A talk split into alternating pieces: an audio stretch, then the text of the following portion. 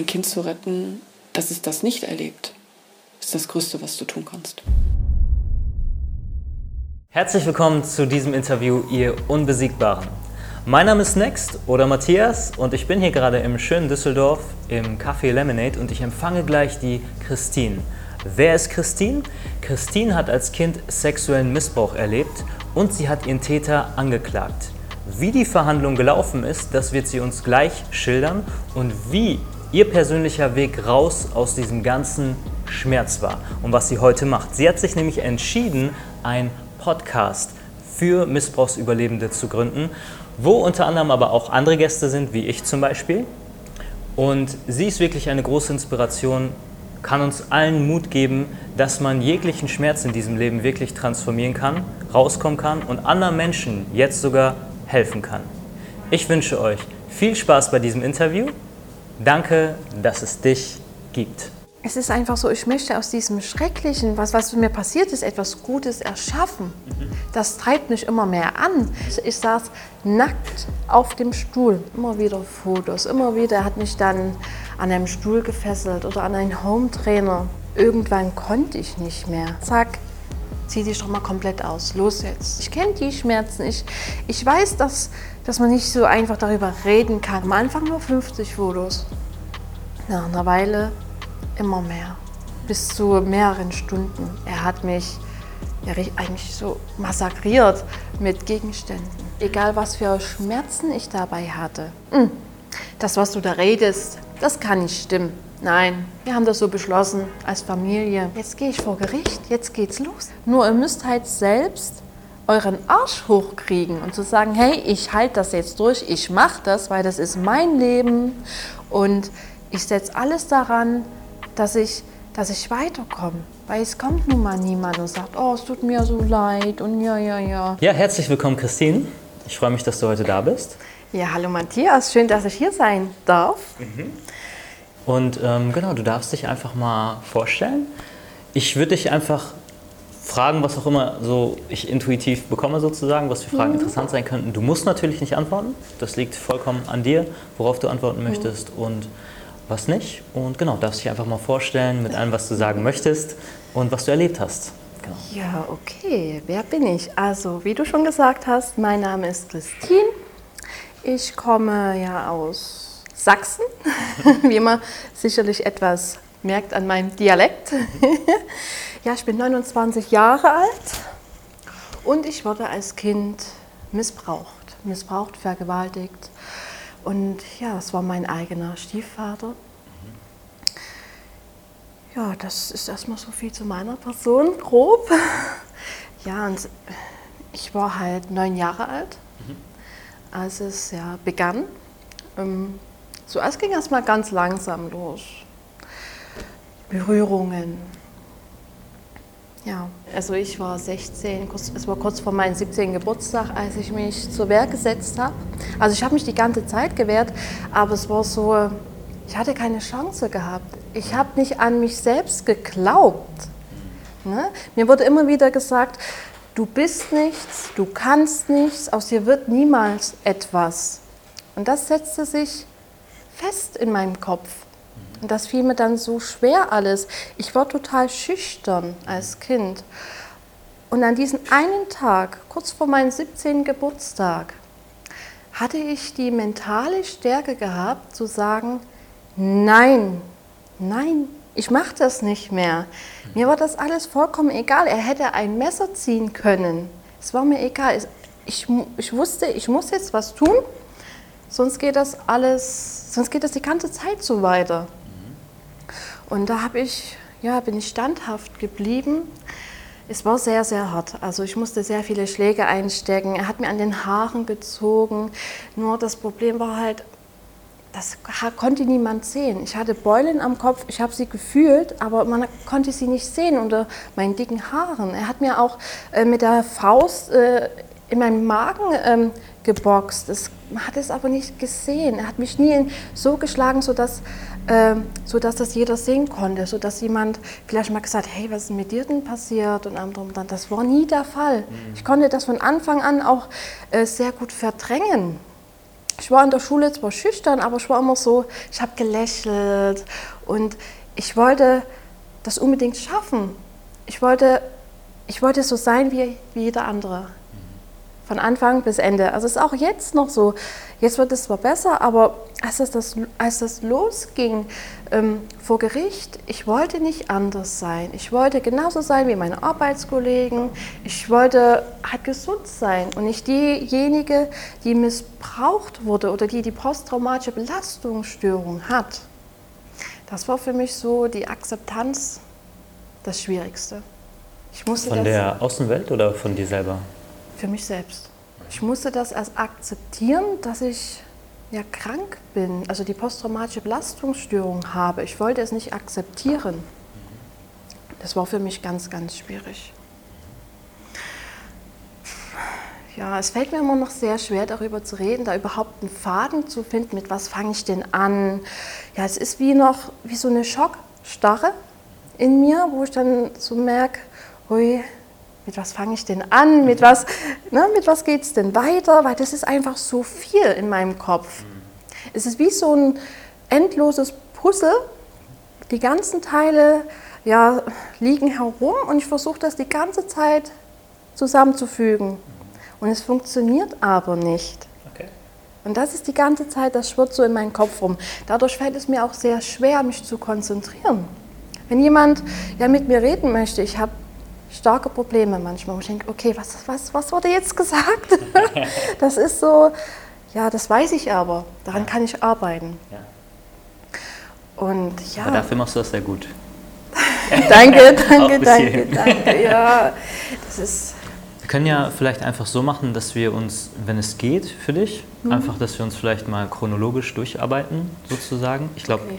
weil je mehr die Leute natürlich, die Zuschauer einfach erfahren, mhm. umso besser können die sich natürlich vorstellen, was das mhm. eigentlich bedeutet für einen Menschen, ja, der das erlebt. Ich kann es versuchen. Möchtest du vom Missbrauch da? Mhm.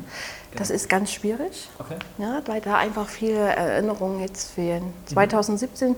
ähm, war das für mich noch recht einfach. Da ging das bei mir los, da kamen die ganzen Gefühle hoch. Mhm.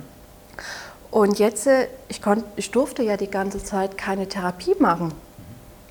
Es war so, ähm, ja, ich gehe vor Gericht, aber ich durfte, es hieß, nein, Therapie ist nicht gut, weil die Erinnerungen verändert werden. Mhm.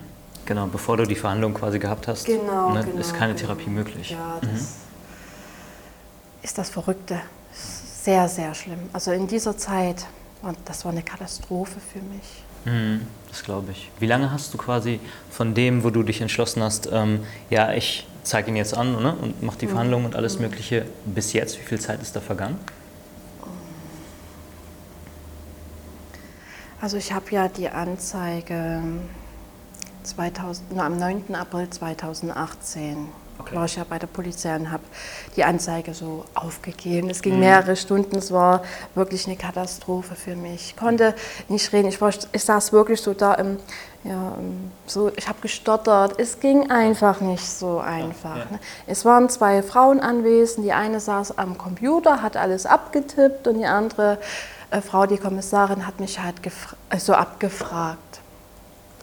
Und das war ganz, ganz schwer. Und danach ja, musste ich so klarkommen. Mhm. Also es war Hardcore, auf Deutsch gesagt. Mhm. Richtig Hardcore. Ich hatte Schmerzen gehabt, ich war andauernd krank und das war für mich sehr schwer, weil ich wollte ja normal auf Arbeit gehen. Mhm. Und dann hieß es auf einmal, ja, wieder krank, wieder eine Erkältung, wieder Grippe, wieder Magenschmerzen, mhm. immer wieder und immer wieder. Ja, ich hatte nur das große Glück, dass ich so ähm, viel Unterstützung bekommen habe von meiner Chefin. Mhm. Ja, meine Chefin, die steht total hinter mir und das ist, das ist sehr viel wert. Die hat das dann sozusagen mitbekommen? Ich musste dann irgendwann mal was sagen. Mhm. Ich durfte zwar nicht ins Detail gehen, aber ich konnte sagen, hey, ich gehe vor Gericht. Ich bin, ich bin nicht freiwillig so. Es hat einen Grund, warum ich so oft fehle, warum ich so krank bin, warum ich oftmals so abwesend ja, bin. Ne? Es hat alles seinen Grund und ich wollte, dass das meine Chefin weiß. Mhm. Und sie hat dann gesagt, okay, ich, ich verstehe das, ich unterstütze dich. Und das war für mich das Größte. So konnte ich auf Arbeit bleiben und wenn es mir nicht gut ging, konnte ich nach Hause gehen Ja. und ja, ruhen und meine Übungen machen. Das, Mhm. was mir halt geholfen auch heute noch, das Hypnose, Meditation, das hilft mir alles. Mhm. Das ist aber nun schlussendlich ja keine Heilung. Mhm. Ne? Da, es gibt, das gibt es nicht. Es, es, es hilft, dass es mir besser geht, aber schlussendlich gibt es nicht dieses eine Programm, wo, wo dann draufsteht, mach das und dann bist du gesund. Ja. Das gibt es nicht. Ja. Ja. Ich glaube, das muss jeder wahrscheinlich auch für sich individuell finden, richtig? Ja, genau. Ja. genau. Ne? Das heißt dann nicht umsonst, viele Wege führen nach Rom. Ja, genau. Was, ähm, oder kannst du dich denn, du hast ja gesagt, das war dein Stiefvater. Kannst du dich denn erinnern, wie es angefangen hat? Weil oftmals steckt da ja eine Taktik dahinter und man wird erstmal durch Worte oder durch Geschenke oder was auch immer eben manipuliert. Kannst du dich daran erinnern, wie es angefangen ist damals? Ich kann mich an manche Sachen erinnern, nur bei mir ist es so, ich verdränge das sehr gut. Ich möchte eigentlich immer so über andere Sachen reden und immer, ach ja, dann wieder was anderes, über Hobby oder sonst was und das, ach ja, da war ja noch das. Hm. okay, aber okay. Ja, es begann ja, wie ich schon gesagt habe, mit neun Jahren und es, ja, es war halt so ganz langsam. Er wollte mich erst mal testen. Was kann er denn? Wie weit, wie, wie, also wie weit kann er denn gehen? Ja, so war das dann halt Wie eines? Abends. Ja, ich, wir saßen auf unserem Sofa. Ich wollte ins Bett gehen, wollte mich verabschieden, habe gute Nacht gesagt.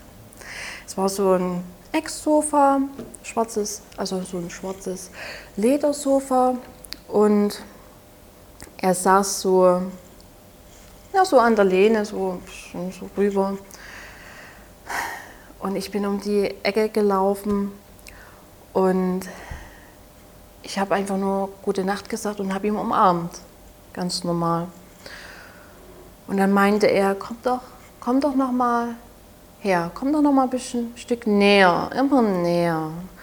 Und ich so, ja, ich habe das halt gemacht. Und er hat mir dann unter mein T-Shirt gegriffen.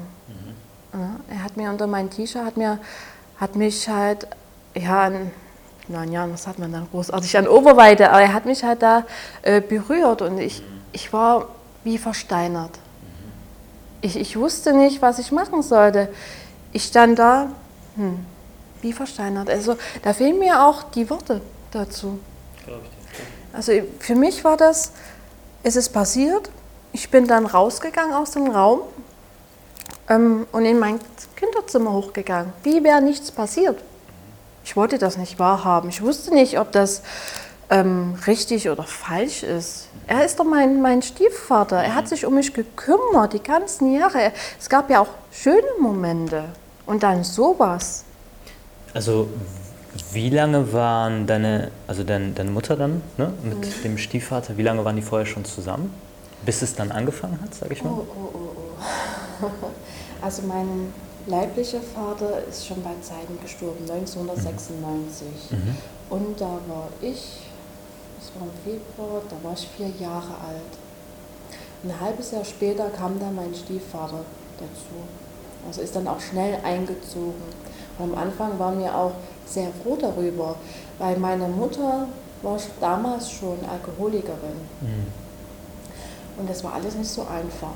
Und es war jeder froh, auch die Nachbarn, hey, da ist ja jemand, vielleicht ändert sich da mal was. Ja. Dass das in die andere Richtung geht, das, das konnte doch niemand ahnen. Ja, und so ging das halt immer weiter. Ich war dann in der Schule, ich war nie gut. Also es geht, begann ja mit neun Jahren, das hat mich so sehr geprägt. Ich hatte solche Probleme mit Mathematik und so, mich überhaupt zu konzentrieren darauf. Ja. Ich habe versucht halt, so, so gut es geht, das durchzuziehen. Mhm. Aber es war eine Katastrophe. Also, ach, jedes Mal, wenn ich nach Hause kam, hieß es so, jetzt Hausaufgaben, los jetzt. Da saß ich halt dran, habe die Hausaufgaben gemacht und wenn meine Mutter nicht zu Hause war, kam dann halt mein Stiefvater an. So, wir machen es geht jetzt los, komm, wir machen jetzt wieder Fotos, komm, jetzt, los jetzt. Und das mit Druck, ordentlich Druck. Mhm. Immer und immer wieder. Und ich habe hab zwar gesagt, ähm, nee, ich habe mich so dagegen gewehrt, so, aber es war immer, ich hatte doch keine Chance gehabt. Ich war so, so, ein, kleine, so, so ein kleines, Klar. das kann doch niemand. Also Klar. ich war neun Jahre, als ich begann und dann immer und immer wieder. Er war ja ein großer Mann, ein großer, mhm. kräftiger Mann und ich als kleines, unschuldiges Kind, keine Chance. Mhm. Also so, so begann das halt auch ja, immer wieder Berührungen, wenn meine Mutter auf Arbeit war. Oder wir hatten ein eigenes ähm, ja, Einfamilienhaus. Und ja, sobald meine Mutter nicht in der Nähe war, hat er mich angefasst. Überall. Er hat mich geküsst. Also er hat mich richtig bekrapscht, so richtig ekelhaft. Und mhm. ich, ich war wie so ein scheues Reh im Haus. Also Im eigenen ja, Familienhaus war ich ja, total so eine Katastrophe. Ich war schüchtern, ich war wie so ein scheues Reh, immer so auf der Hut, er könnte ja hinter mir stehen mhm. oder so, immer so geguckt, wo ist er denn? Und so ging das immer wieder, immer wieder, sobald niemand da war. Hey, immer mal so bekrapscht, überall am ganzen Körper, immer wieder geküsst und ah, immer auch viel mit Gewalt. So, wenn ich mal nicht wollte, schnell weg, zack, schnell an die Wand gedrückt. Für mich war das aber normal. Ich hatte keine andere Kindheit. Für mich war das normal. Ich bin, darauf, ich bin damit aufgewachsen. Das, das können viele nicht verstehen. Ne? Mhm. Warum bin ich niemals aus dem Haus rausgegangen? Ja, weil ich damit aufgewachsen bin. Ich war total schüchtern. Wir wurden christlich erzogen. Das kommt auch noch mit hinzu. Ehre deine Mutter und deinen Vater. Mhm. Mhm. Ich war immer in der Kirche, fein gebetet, allem drum und dran. War, immer, war auch immer freundlich, habe gelächelt. Das konnte, finde ich, so jetzt keiner, keiner merken. So dass ich jetzt sage, ich habe mich da schlagartig verändert oder so. Nein, nein. Ich habe das von Anfang an ja verstecken können. Weil ich wusste nicht, am Anfang wusste ich ja wirklich nicht, dass es schlimm ist, dass das ein Verbrechen ist, beziehungsweise Vergehen. Und erst nach einer Weile, erst als ich älter wurde, habe ich dann gemerkt, hey, hier stimmt was nicht. Es ist ja auch nicht schön. Ich konnte niemals äh, zu meiner Freundin gehen, spielen, Fahrrad fahren. Nein, erst wenn ich das geschafft habe, erst wenn ich die Nacktfotos über mich ergehen lassen habe. Äh, es war ja eines, eines Tages, da es war, war mir im Keller, wir hatten einen großen Trockenraum es stand ein Mountainbike ja, in der Mitte. Und da meinte er, also mein Stiefvater nur, ja, das Mountainbike bei deiner Mutter, hättest du das niemals bekommen, das bekommst du nur von mir. Mhm. Ja, so und da ging das halt dann immer weiter, immer wieder Fotos, immer wieder. Er hat mich dann an einem Stuhl gefesselt oder an einen Home-Trainer mit Handschellen. Das sind Schmerzen ohne Ende.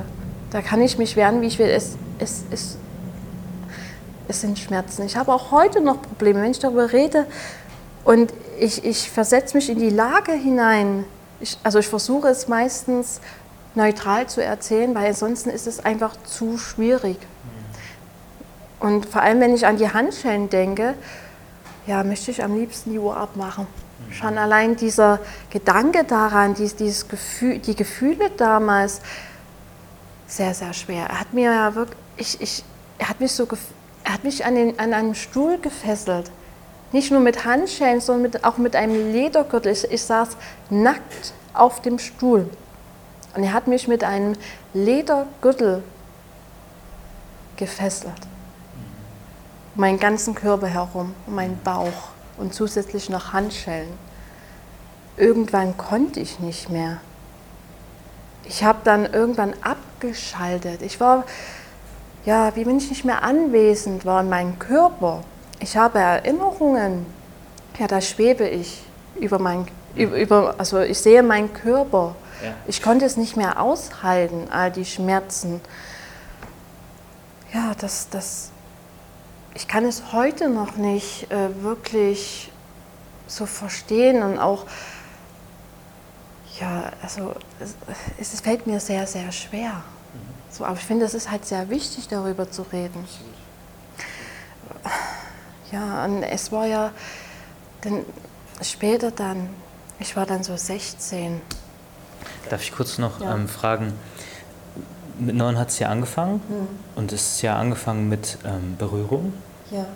Und du hast ja gesagt, dass du, du wusstest ja nicht, dass das falsch ist sozusagen. Ne? genau. Also wie, wie ist es denn dann weitergegangen? Weil von, ich sag mal, von äh, dieser Berührung bis, ey, der macht jetzt Fotos und fesselt dich auf den Stuhl. Sind da Jahre vergangen oder waren das Wochen? Also ziemlich schnell diese Steigerung, weil es ist ja eine Taktik einfach, ne? wie du gesagt hast. Der schaut, wann sagt sie nein, was macht sie, wie weit kann ich gehen? Ist das schnell gegangen oder? Gute Frage. So ganz genau kann ich mich nicht erinnern. Ich weiß nur, am Anfang hieß es, ja, wir machen mal so 30 Fotos, 50 Fotos.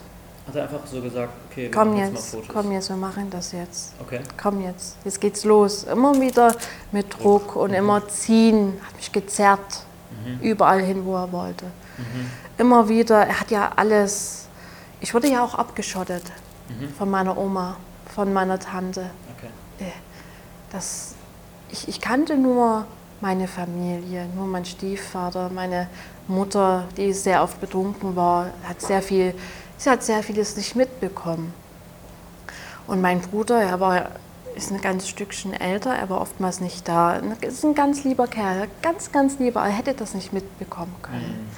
Daher, das, ja, es ging, ich kann mich nur daran erinnern, an die Berührungen. Dann kamen immer wieder mal ein paar Fotos, immer wieder mal. Am Anfang war das ja nur mal ein Bauch hoch oder so, immer so, na, so spielerisch.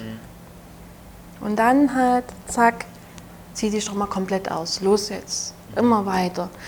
Am Anfang nur 50 Fotos, nach einer Weile immer mehr, bis zu mehreren Stunden, eins, zwei Stunden. Und es war ja nicht nur die Fotos. Er hat mich ja eigentlich so massakriert mit Gegenständen. Er hat, ich lag nackt, nackt auf dem Boden und er hat ja Dildos und sonst was für Dinge in mich eingeführt, egal was für Schmerzen ich dabei hatte. Ich- Ich hatte, ich hatte, ja, ich, Tränen in meinen Augen, das war ihm egal. Er, er schaute, also sein Blick war auch eiskalt, eiskalt. Also das ist ganz schwer für mich auch zu beschreiben, meine Gefühle, weil ich oftmals nicht anwesend war. Ja. Ist ausgestiegen. Ja, genau. Und das ging halt immer wieder. Immer wieder mal ein anderes Zimmer. Aber schlussendlich war es immer wieder dasselbe.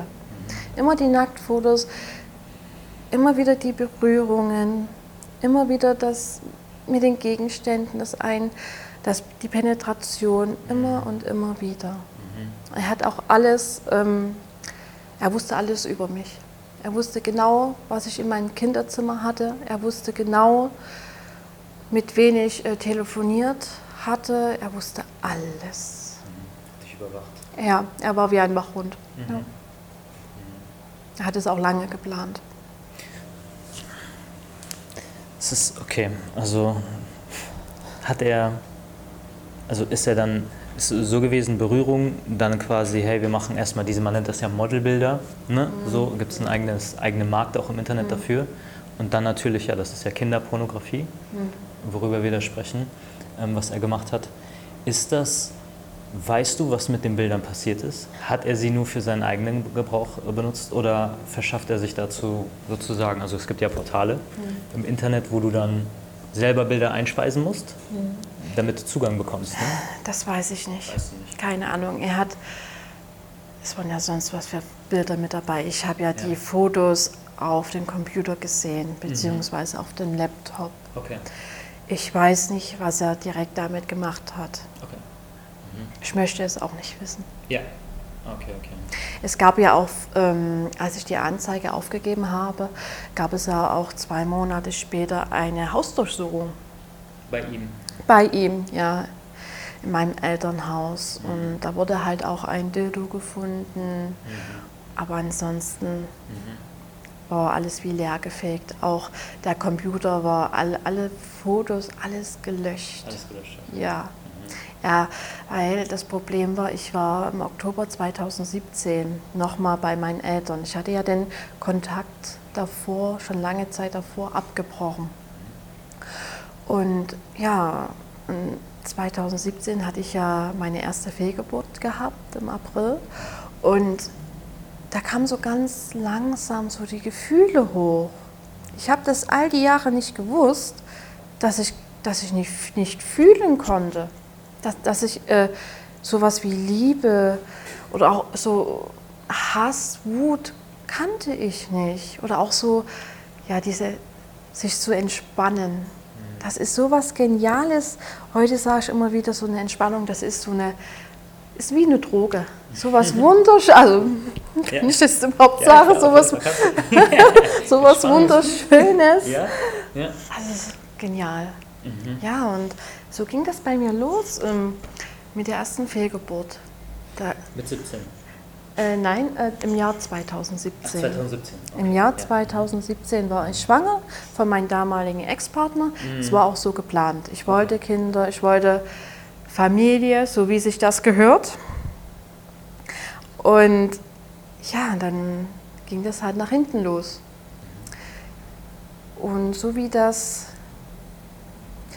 ja nicht funktionierte, so kam in mir immer mehr so das Gefühl, auch irgendwas stimmt mit mir, irgendwas stimmt nicht. Ich wusste zwar, dass ich missbraucht war, wurde, aber ich wusste nicht, dass das so schlimm ist. Ich, konnt- ich habe so gedacht, ich komme damit lo lo locker klar. Ich möchte jetzt eine eigene Familie und ach, die Vergangenheit ist, das ist doch egal. Das, was vergangen ist, ist halt vergangen. Ich schaue in die Zukunft und so schlimm ist das doch nicht. Ja, das war ein riesengroßer Fehler. Ein riesengroßer. Und ja, ich habe das dann aber wieder verdrängen können. Ich habe ich hab dann so gedacht, naja, hm, das Leben geht weiter. Immer wieder. Und irgendwann war ich aber bei meiner Frauenärztin. Sie hat gemerkt, dass was nicht stimmt. Und sie hat dann so nachgefragt, ja, haben Sie irgendwas? Was, was ist denn los? Und so bin ich dann ganz langsam. Ich habe ihr dann eine Nachricht geschickt und habe hab ihr das dann so ges geschrieben. Und so kam das so langsam hoch. Eine Woche vor Weihnachten hatte ich dann meine zweite Fehlgeburt gehabt. Und in diesem Zeitraum, das war für mich Horror. Also da kam, da kam alles hoch. Jedes Gefühl. Ich habe so gedacht, was ist das denn? Wow! Ich, ich konnte mich mit einmal entspannen und das war so der Wahnsinn. Und ich wollte aber, ich wollte aber wissen, ob meine Mutter das wusste mit dem Missbrauch. Und dadurch bin ich halt davor noch, ähm, ja, habe dann halt meine Mutter und meinen Stiefvater besucht, habe so gesagt, ja, ich brauche hier meine, brauche paar Zeugnisse und sowas. Und ja, und habe das dann am Tisch so gesagt, habe gesagt, hier, so sieht's aus, dass das so passiert. Und ich hatte ihr davor schon eine SMS geschickt und hab, konnte aber so nicht wirklich mit der Sprache rausrücken. Ich habe so gesagt, ja, das Monster ist ein Monster. Mm, okay. Und ja, als wir dann so in der Küche saßen, meinte dann meine Mutter und mein Stiefvater, "Hm, das, was du da redest, das kann nicht stimmen. Nein, wir haben das so beschlossen als Familie. Ja, ich bin in Tränen ausgebrochen. Die haben das so beschlossen als Familie, ja, weil Das- ich ja, genau. Ja. so passieren sollte. Dass, dass es ja nicht sein kann. Ach, das nicht sein Dass kann. es nicht sein kann, dass mich halt mein Stiefvater missbraucht hat. Okay. Das kann nicht sein. Das gibt es nicht, nein. Hm. Und als ich ja gehen wollte, sagte dann meine Mutter, ich soll doch vergeben und verzeihen.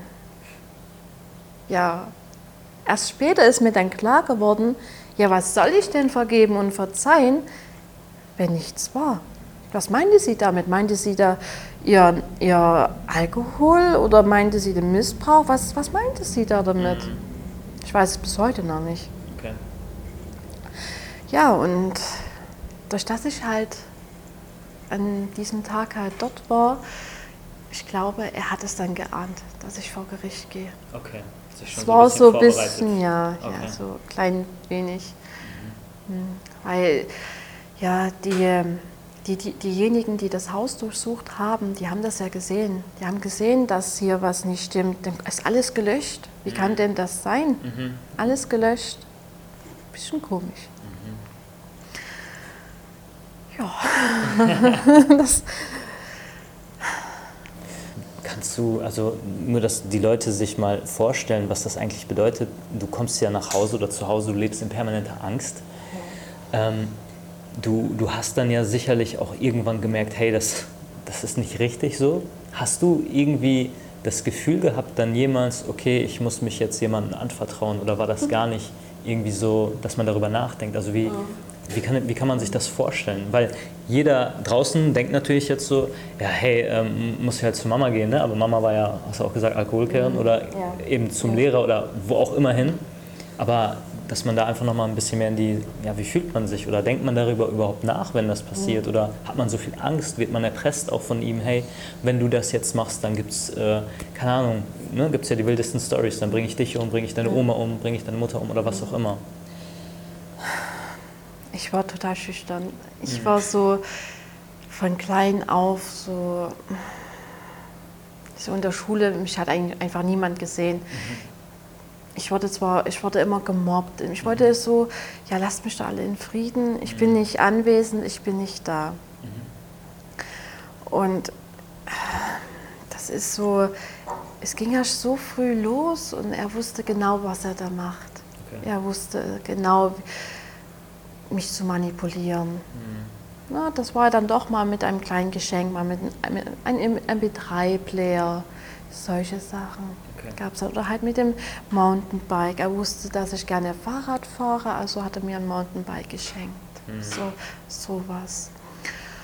Und ja, ich weiß nicht, wann mir das klar war, dass das nicht richtig, richtig ist. Ich, ich weiß es nicht. Für mich war das so, ja, ich habe es überstanden, es geht immer weiter.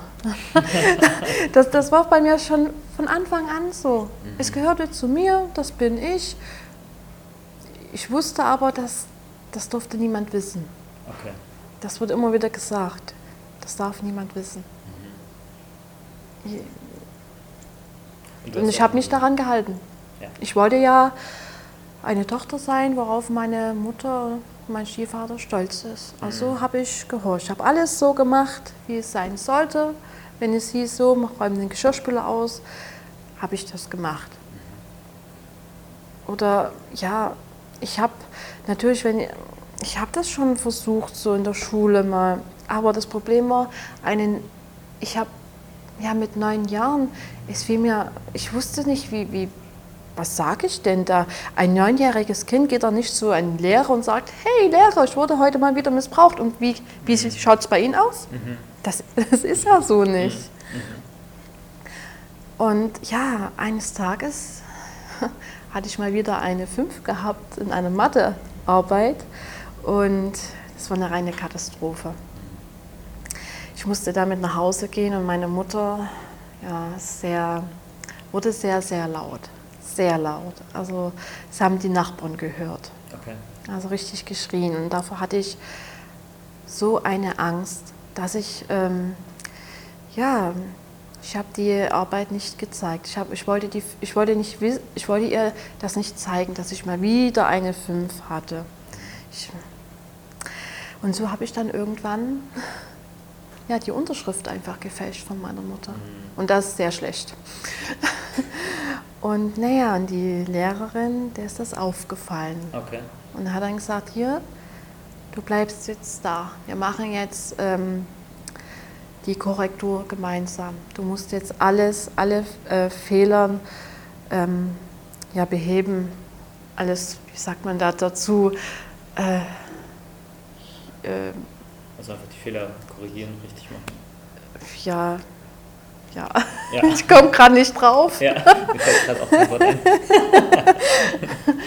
Und ja, meine Mutter wusste das nicht, dass ich länger in der, in der Schule bleibe. Und ja, als ich die Schule dann verlassen habe, vielleicht so eine Stunde später, stand dann meine Mutter vor der Schule.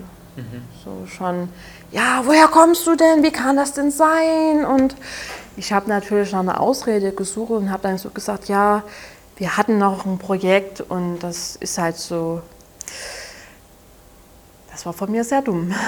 Wir sind nach Hause gefahren und meine Mutter hat dann bei der Schulleiterin angerufen und hat rumgeschrien, wie kann das denn sein und drum und dran. Und fünf, zehn Minuten später stand dann die Schulleiterin ja, vor der Haustür. Mhm. Und ich so, scheiße, jetzt komme ich ja nicht, nicht mehr davon. Und ja, und dann hat erstmal die Schulleiterin ja, das alles aufgeklärt und hat dann so mit der Arbeit, hat, hat die Arbeit meiner Mutter so gezeigt und so gesagt, sagen Sie mal, ist das Ihre Unterschrift? was? Nein? ich so, Gott, oh je. so kam das alles raus. Okay. Und ich habe äh, davor auch schon gesagt, ähm, ja, meine Mutter ist so, so ich habe das ganz komisch so gesagt, weil ich habe mich ja dafür geschämt. Als ich ähm, ja, die Unterschrift so meiner Lehrerin so gegeben hat, habe ich ja schon gemerkt, dass sie ein bisschen komisch guckt. Und ich so, ja, meine Mutter, äh, ich weiß nicht, was ich genau gesagt habe, ist, Alkohol, ich habe nicht, äh, sie ist Alkoholikerin gesagt, sondern so ein, sie hat gesoffen oder irgend sowas mhm. habe ich, na, als Kind, das sagt mir ja das, was man so, ja. so mitbekommt. Ja. Und sie hat es aber gar nicht so vollgenommen. Mhm. Erst als sie dann äh, ja, bei mir zu Hause war, hat sie dann meine Mutter gefragt, sind Sie Alkoholikerin? Und sie sagte nein. Mhm. Und ich stand da als Lügnerin. Mhm. Ich habe dann gar nicht mehr weiter, ich habe nichts mehr gesagt. Ich, alle standen so ringsrum, mein Stiefvater, meine Mutter, die Schulleiterin und ich saß da.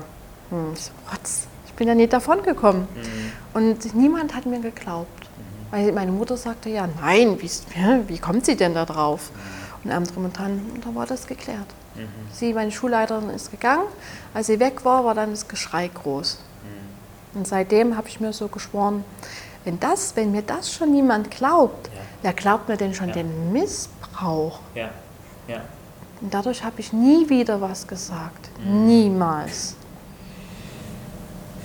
Würdest du denn sagen, dass es ist ja über mehrere Jahre gelaufen, dass es irgendjemand hätte auffallen müssen in bestimmten Situationen? Weil ich meine, wenn man das jetzt hört, Gegenstände wurde eingeführt und so weiter, du, du warst ein kleines Kind, ähm, dann stellt man sich ja vor, okay, das muss ungeheure Schmerzen sein da läuft man vielleicht so zur Schule oder so, ne? aber du hast ja gesagt, du hast das alles verdrängt und ja. unterdrückt.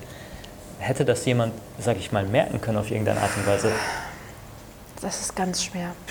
Ich war ja wirklich kein zierliches Mädchen. Mhm. Ich hatte schon immer ein bisschen mehr drauf. Mhm. Und ich habe das sehr ja, mit Lächeln überspielt. Mhm. Ich wurde schon als kleines Kind in der Schule immer wieder gemobbt, in der Mittelschule immer wieder drauf. Wie siehst denn du denn aus? Was hast denn du für eine komische Nase? Immer wieder drauf. Ich kannte das gar nicht anders. So wie es zu Hause war, du bist nichts, aus der wird nichts, du kannst nichts. So war es halt auch in der Schule von meinen Kameraden. Mhm. Und auch nicht, ich finde, es, da war auch nicht das Interesse da. Es wollte niemand wissen. Okay. okay. Daher ich glaube, dass das konnte niemand so wirklich mhm. wissen. Also selbst meine beste Freundin hat zu mir gesagt, die, sie war schockiert, hat gesagt, nein, das habe ich niemals gedacht, niemals. Mhm. Ich bin immer zur Schule gelaufen, ähm, Grundschule, konnte ich immer schön laufen und da war immer so meine Oma am Straßenrand und kam dann immer so mit was Süßen an. Hey, wie geht dir's? Hast du was Süßes? Und ich war dann immer so verhalten und wusste nie, darf ich das denn jetzt? Darf ich jetzt äh, meine Oma umarmen? Darf ich jetzt die Schokolade annehmen? Weil Mutti und Papi, äh, mein, ne, die haben ja gesagt, ich darf ja nicht. Mhm. Mhm. Und jetzt das. Selbst äh, meine Oma, die hat es dann nochmal versucht, da war ich noch in der Schule, hat sie mich in der Schule besucht und ich bin vorher weggelaufen. Mhm so einen Einfluss ja, hatten meine Eltern auf mich. Mhm. Ja. ja.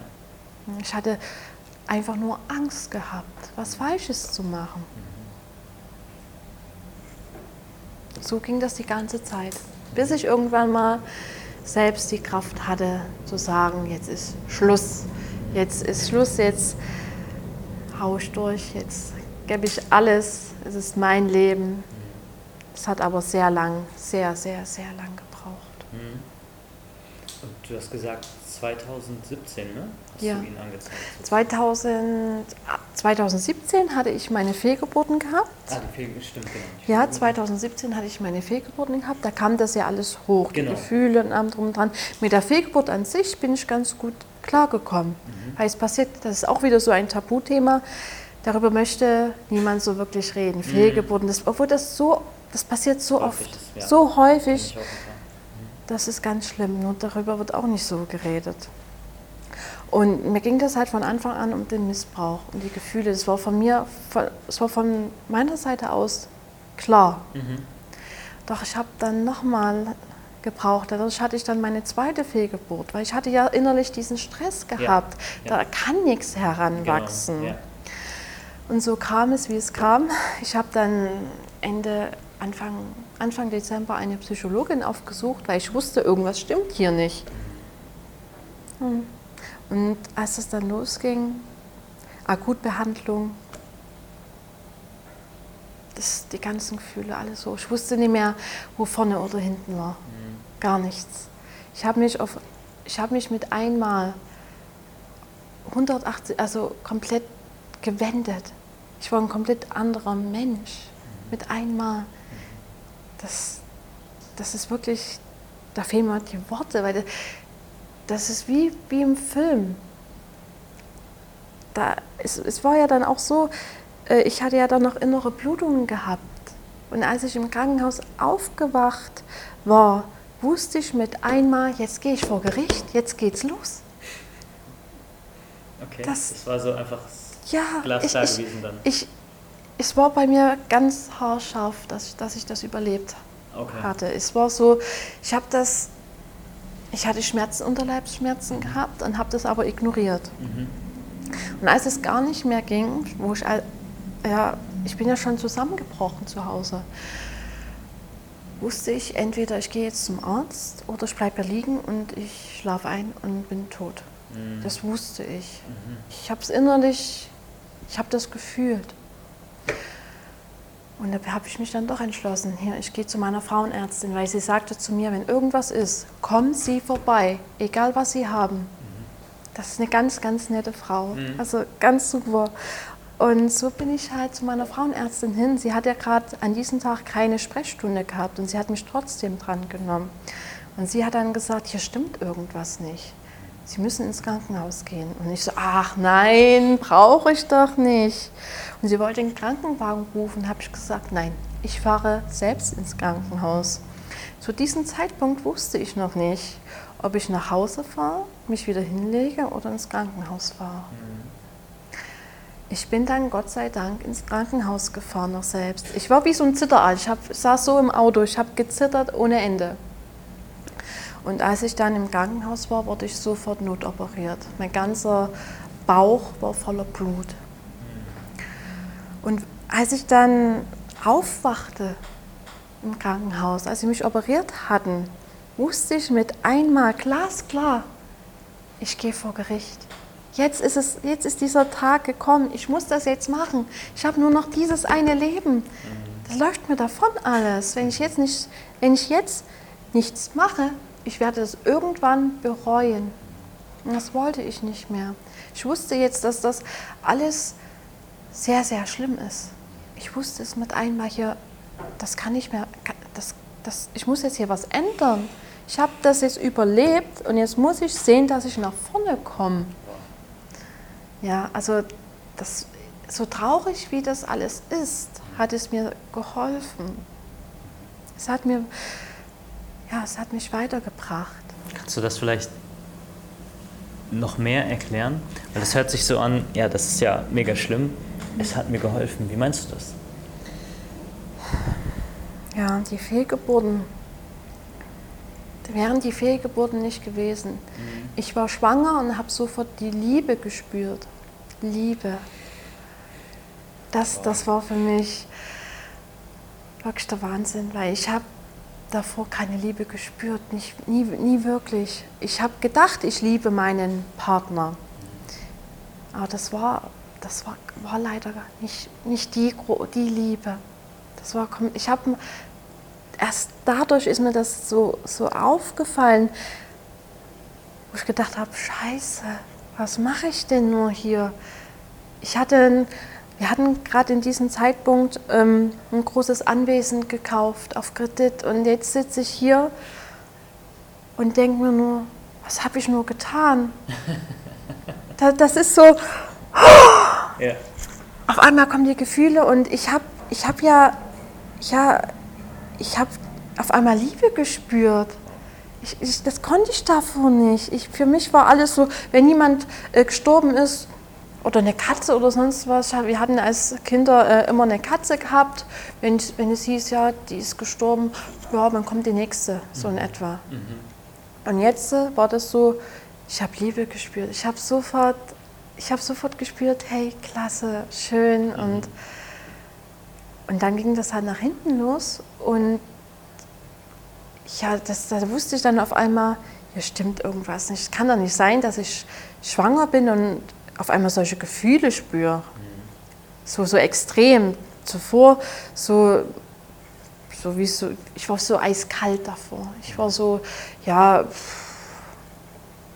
ich wollte so sein wie jeder andere auch. Familie haben, Haus, Hund, heiraten irgendwann, weil das gehört sich doch so. Deswegen habe ich gedacht, das wäre richtig so. Auch mein Partner damals, ein ganz, ganz, ganz, ganz lieber, wundervoller Mann. Nur es war halt, ist halt, war halt nicht der Richtige für mich. Erst da war, wurde mir das klar. Und ja, dann bei der zweiten Fehlgeburt wusste ich dann, hey, ich muss mich trennen.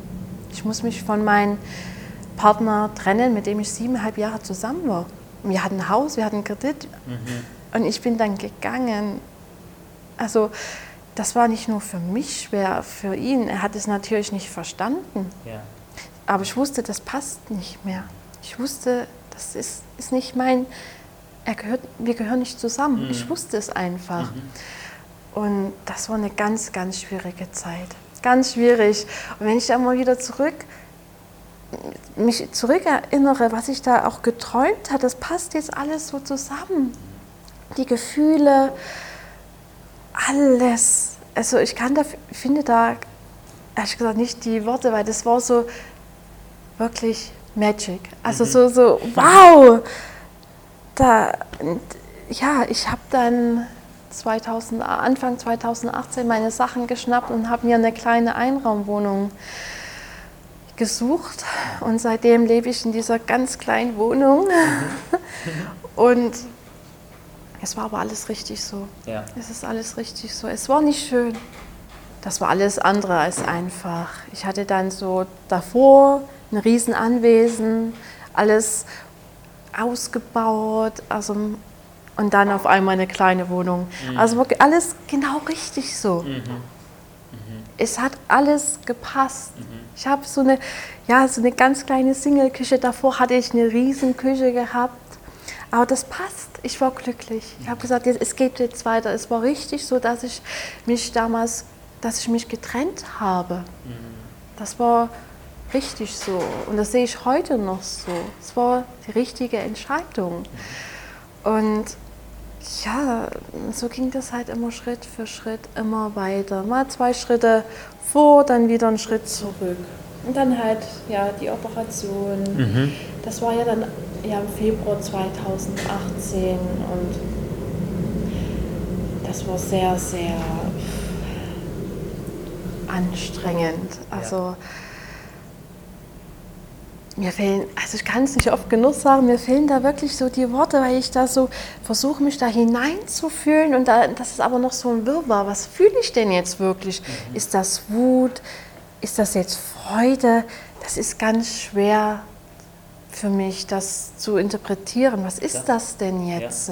Weil du wahrscheinlich permanent in Angst gelebt hast einfach. Ja, und das war deine Hauptemotion, sag ich mal. Genau. Und alles andere ist ja dann auch komisch.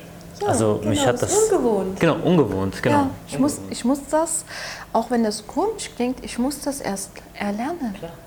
Deswegen mache ich ja, genau, deswegen ja, habe ich ja jetzt auch mit der Therapie angefangen. Und das ist so, puh, ich mache das so über Videotelefonat. Und das ist so, ich bin froh, wenn es vorbei ist, wenn die Dreiviertelstunde rum ist. Weil das ist so, ja, wenn ich mich da hineinfühlen äh, muss, ist das so, pff, ja, vielleicht das und das. Und weil ich bin so, ja, ja, es geht ja immer weiter. Ach, wissen Sie was, ich habe wieder was Neues und das und das. Und das ist für mich so ganz schwierig, aber es ist halt wichtig. Also so wie ich das verstanden habe, ist dann quasi dieses, also ich habe da gerade auch Gänsehaut bekommen, als du erzählt hast, wo du das Kind im Bauch hattest, dass du dann quasi das erste Mal Liebe gefühlt hast. Und das hat dir auch quasi die Hoffnung gegeben und auch dieses Durchhaltevermögen, das, ich sag mal, einfach durchzuziehen und zu sagen, ja, ich gehe jetzt vor Gericht, ich zeige ihnen an und mach das sozusagen möglich, weil du gemerkt hast, dass es da einfach noch mehr gibt, außer Angst. Ja, Liebe ist Energie. Liebe ist pure Energie. Es war zwar eine frühzeitige Fehlgeburt, aber es hat, das hat für mich gelangt. Das hat, ich wusste vom ersten Moment, hey, das ist es. Das ist es. Ich muss was tun. Es passiert nicht einfach. Es ist, wenn ich, ja, es ist halt, man muss wirklich was tun. Es kommt nicht einfach jemand vorbei und sagt, ja, ich will dir helfen oder wir machen das jetzt zusammen. Nein, ich muss selbst den Arsch hochkriegen und sagen, jetzt geht es los, jetzt machen wir, jetzt mache ich das. Und so war das bei mir. Ich wusste damals, ich habe das gefühlt und dann war das mit der Fehlgeburt und ich wusste, irgendwas stimmt nicht. Und dann kam das so hoch, wo ich wusste, hey, hier muss was getan werden. Ja. So ging das dann immer weiter, immer weiter. Und ich habe dann immer mehr an mir gearbeitet. Ich habe dann natürlich deine YouTube-Videos immer angeguckt. ne? Das hat- ist ganz wichtig zu wissen. ja. Es hat mir sehr, sehr geholfen. Die Motivation. Das war für mich sehr, sehr wichtig. Weil es war dann für mich klar, als ich dann im Krankenhaus gesagt habe, hey, ich gehe jetzt vor Gericht, ja, musste ich mir erstmal einen Anwalt suchen. Ja. Ja. Das ist ja auch wieder nicht so einfach. Ich hatte damals das Glück gehabt, dass meine Therapeutin gesagt hat, hey, ich kenne da jemanden, ich kenne eine Anwältin, eine Opferanwältin. Und so hatte ich dann sofort mein, meine Anwältin gehabt. Ich habe da angerufen und habe gleich einen Termin ausgemacht und habe mich da erstmal beraten lassen. Ich habe mir wirklich Hilfe gesucht, auch beim, ja, beim Weißen Ring habe ich auch erstmal gesagt, hey, ich probiere das einfach mal, mal sehen, wie das ist. Und es war ganz gut. Und ja, dann war ich halt bei meiner Anwältin, sie hat dann alles geregelt mit der Polizei, einen Termin ausgemacht und so hab, bin ich dann halt, ja, dann zu der Polizei hin und konnte ganz in Ruhe meine Anzeige aufgeben. Also ganz ruhig, ne? das was möglich ist, Ja. war. Ja, ne? Und ja, danach hieß es halt, warten, geduldig sein. Und das ist nicht, leicht, oh nein, besonders bei mir nicht. Geduld, was ist das? Und ja, ich habe dann immer wieder angerufen, wie, wie schaut es denn aus? Ich habe ja am Anfang so gedacht, okay, ja, das wird vielleicht ein Jahr dauern. Nee, nee, so war das leider nicht. Nach einem Jahr hieß es dann, Gutachten, wir wollen ein Gutachten haben.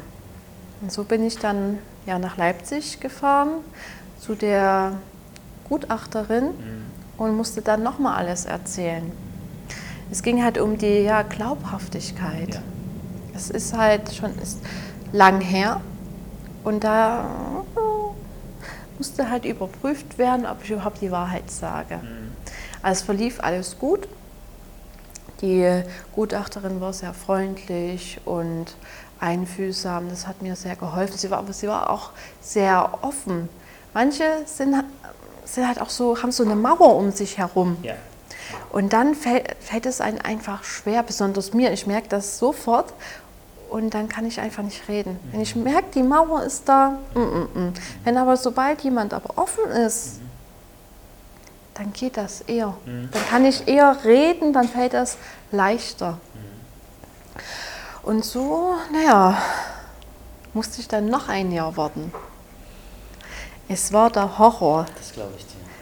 Also ich habe immer wieder bei meiner Anwältin angerufen, habe genervt, habe E-Mails geschrieben.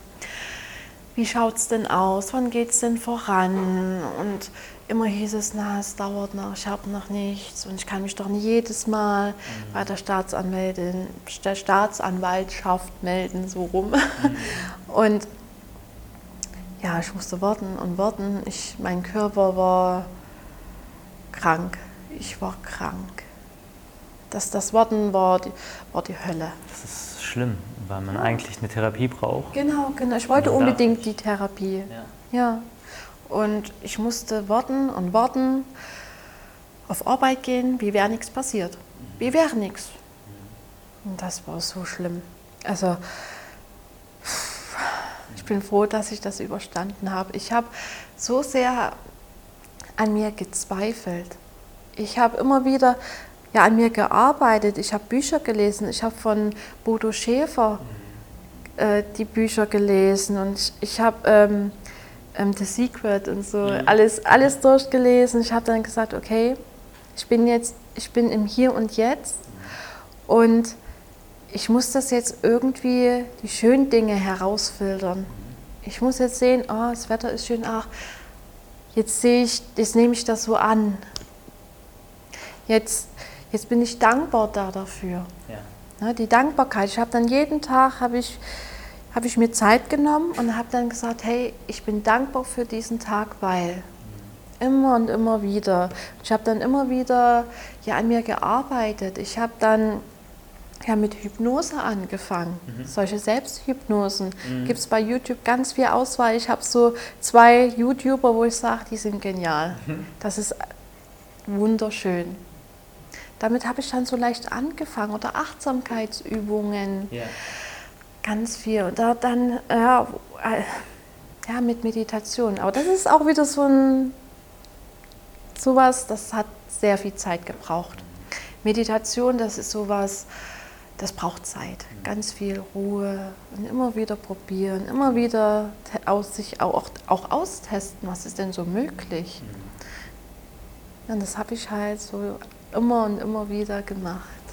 Und dann ist ja irgendwann der Tag gekommen, wo du dann wahrscheinlich mit ihm vor Gericht warst, richtig?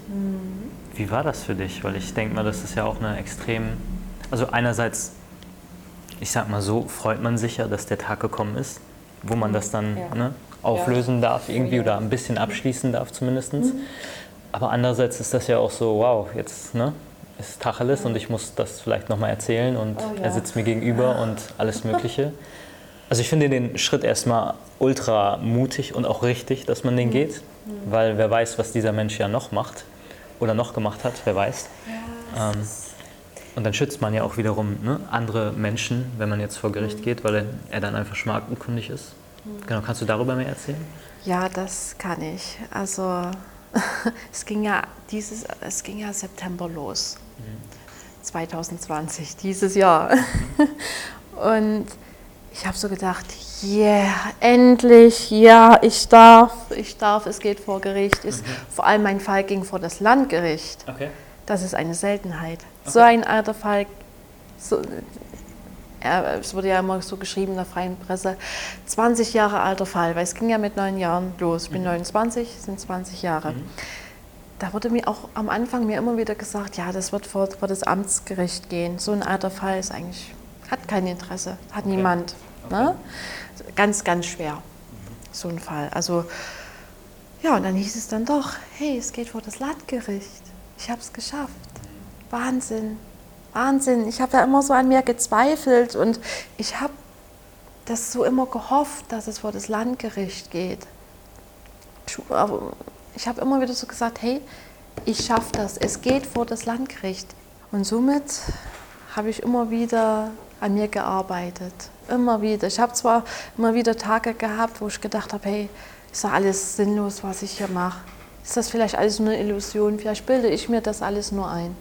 Und dann war dieser Tag da, es geht vor Gericht.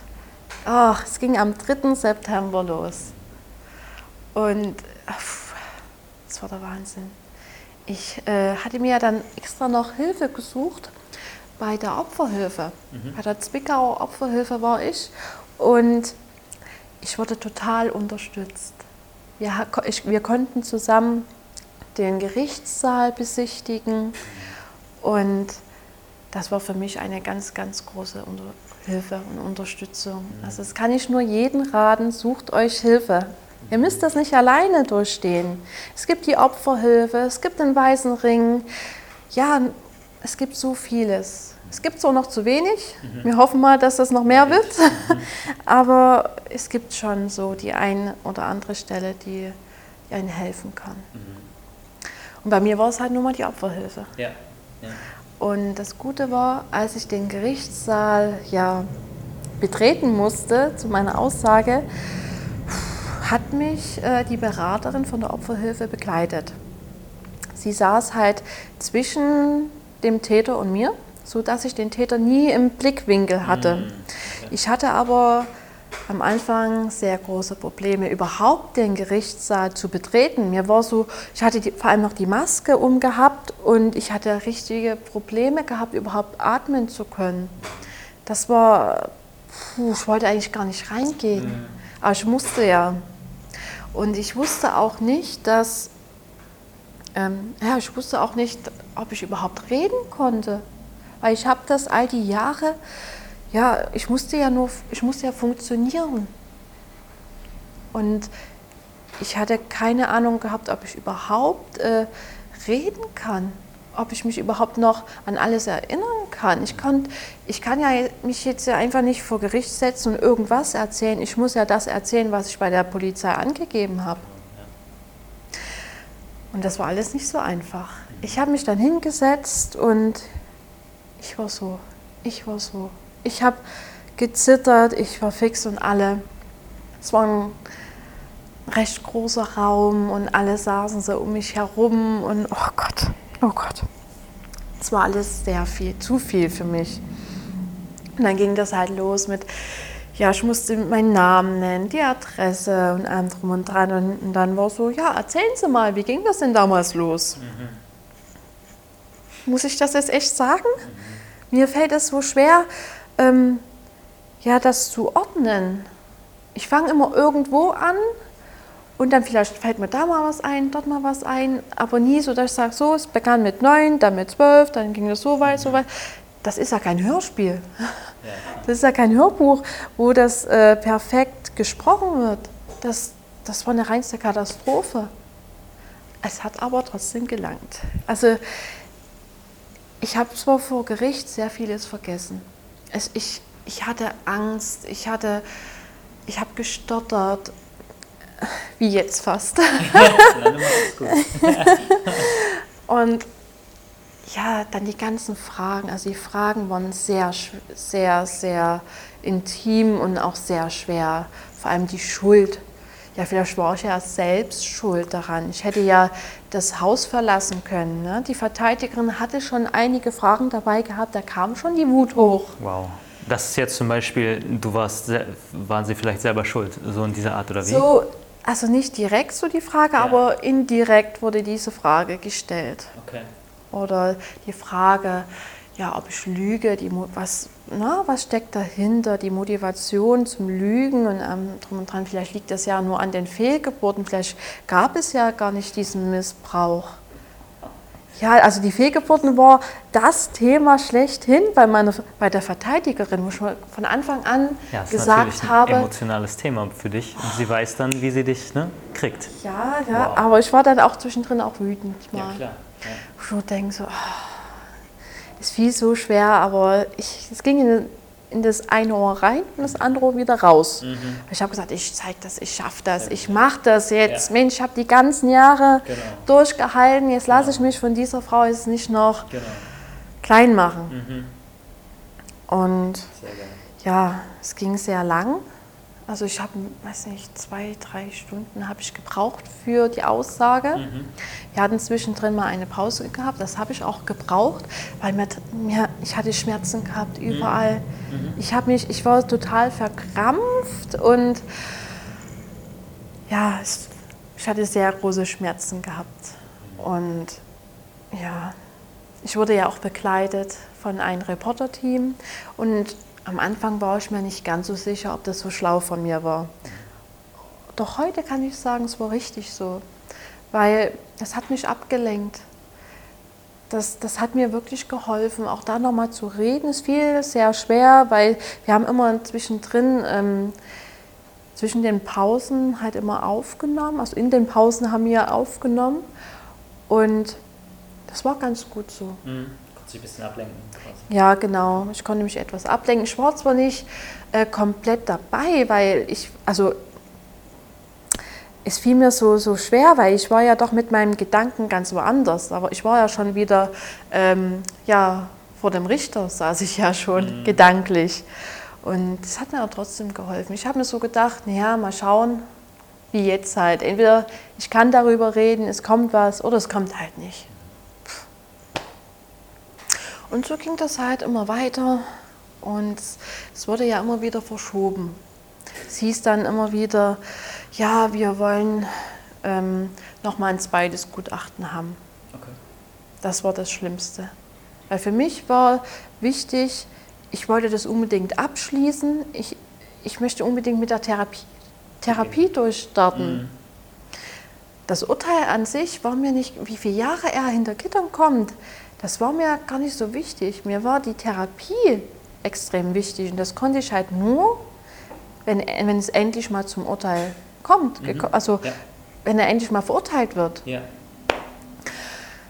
Ja, und daher war mir das recht egal. Er hat ja drei Jahre und neun Monate bekommen. Für wie viele Jahre Missbrauch? Acht Jahre. Ja, ich habe viele Nachrichten bekommen, haben gesagt, ja, wie kann das denn sein, dass er nur drei Jahre und neun Monate bekommt? Ja, es ist mir egal. Es, mir ist es persönlich egal. Ich habe, weil ich sage mir, ich habe es geschafft. Genau. Ich habe es geschafft, ich wurde angehört und der Richter hat mir Recht gegeben. Wo ich sage, klasse, Ja. ich bin zufrieden, hey, was, was der Täter macht, das ist mir egal. Das, das ist so, wuff. Das auch ist schön, mir. das so zu sehen, ja. Ja, ich wurde öfters gefragt, ja, wie fühlst du dich denn, wenn du hier, wenn du jetzt deinen dein Stiefta- Stiefvater jetzt siehst und Ja. so. Egal, mir fällt, mir fällt dazu nichts ein. Also mir geht es nur darum, Urteil, dass ich das schaffe mit der Anzeige. Ähm, ja, mit meiner Aussage. Die Aussage ist, ist das Wichtigste. Darum geht es. Und das habe ich geschafft. Ja. Wow. Wann ist die Urteilsverkündung gewesen? Ja, es ging ja Anfang September los und am 28. September wurde dann das Urteil gesprochen. Wow. Das war wirklich ein ganz besonderer Tag, denn mein Partner hat an dem Tag Geburtstag. wow. Ja, und mir war das auch. Doppelter Geburtstag. Ja, ja, ja. Und das Lustige an der ganzen Sache war, ich habe das Wochenende davor immer auch Torten gebacken und allem drum und dran und ich wollte damit meinen Partner überraschen. Er hat davon nichts geahnt oder gewusst. Weil er hat so gedacht, ja, hier, ich muss ja meine Freundin hier äh, unterstützen und Geburtstag ist jetzt nebensächlich. Bei mir war es genau andersrum. Ich wollte ihm einen schönen, ich wollte mit ihm so einen schönen Tag verbringen. So habe ich jeden angerufen und gesagt, hey, wir machen an diesem Tag ja eine Geburtstagsfeier. Ich will ihn überraschen. Und so ist es gekommen. Wir haben auch nicht ge- gewusst, dass das am 28. dieser Tag, also dass da das Urteil gesprochen wird. Das haben wir nicht gewusst, weil es wurde immer wieder verschoben, immer wieder was Neues. Und da habe ich so gedacht, pff, das wird wahrscheinlich an diesem Tag nichts werden. Und dann, war, dann, dann kam das so raus, ja, machen kurz Pause und dann kommt das Urteil. Dann wird das Urteil gesprochen. Wir haben uns angeguckt, was? Jetzt? Jetzt? Ne? Und das war so schön. Das war wirklich so richtig schön. Und ja, als es dann raus war, hey, drei Jahre und neun Monate. Wir haben dann den Gerichtssaal verlassen, habe ich meinen Freund, meinen Freund, meinen Partner halt angeguckt und habe gesagt, so, jetzt feiern wir. Und er so, ja, ja, wir feiern das Urteil. Ich so, nein, nicht das Urteil, wir feiern deinen Geburtstag. Mensch. Und so hatten wir einen wunderschönen Tag gehabt. Und ja, ich war dann auch, als ich aus dem Gerichtssaal ja, rausgegangen bin, so richtig erleichtert, so richtig, oh, so dieser Druck äh, und diese Anspannung ging auf einmal von mir. Also das war so puh, schön, schön, endlich geschafft nach so vielen, nach so vielen Jahren. Ja. Und ich bin auch jetzt noch, wenn ich daran denke, so total so, puh, es mal so schon runter, ruhiger werden. Mhm. Das ist so Wahnsinn. Ich hab's, ich hab's geschafft und oh, es war doch alles richtig so. Absolut. Hm. es fällt mir zwar sehr schwer, so das, darüber so zu reden, so überhaupt die Worte so zu finden. Aber das ist mir jetzt ehrlich gesagt so ein bisschen egal, weil ich habe Menschen, Betroffene kennengelernt, die haben mich auch angeschrieben und gesagt, hey, ich könnte das niemals. Und deshalb mache ich das halt auch, weil ich so denke, hey, ich kann darüber reden, ich kann das. So bisschen jedenfalls. und deswegen mache ich das für uns, ja. für uns alle, weil ja. das so wichtig ist. Es gibt so viele. Mhm. Und das macht mich traurig und, und auch sehr wütend. Wenn, wenn ich das immer wieder höre, immer wieder in den Nachrichten, immer wieder neue Geschichten, mhm. da bekomme ich Wut und dann denke ich mir, hey, wir müssen jetzt was machen. Ja. Hier muss was geschehen. Sonst, sonst wird sich nie wieder was ändern. Ja. Und deswegen mache ich das. Absolut. Für uns, für uns Menschen, für uns alle. Wir haben nur ein Leben, wir haben nur eine Erde. Ich will für Aufklärung sorgen, ich will was erschaffen, Deshalb mache ich das. Ich kann es nicht oft genug sagen, es geht immer weiter. Deswegen habe ich auch meinen Podcast gegründet. Das hat alles seinen Grund. Ja. wunderschön. Ja. wunderschön.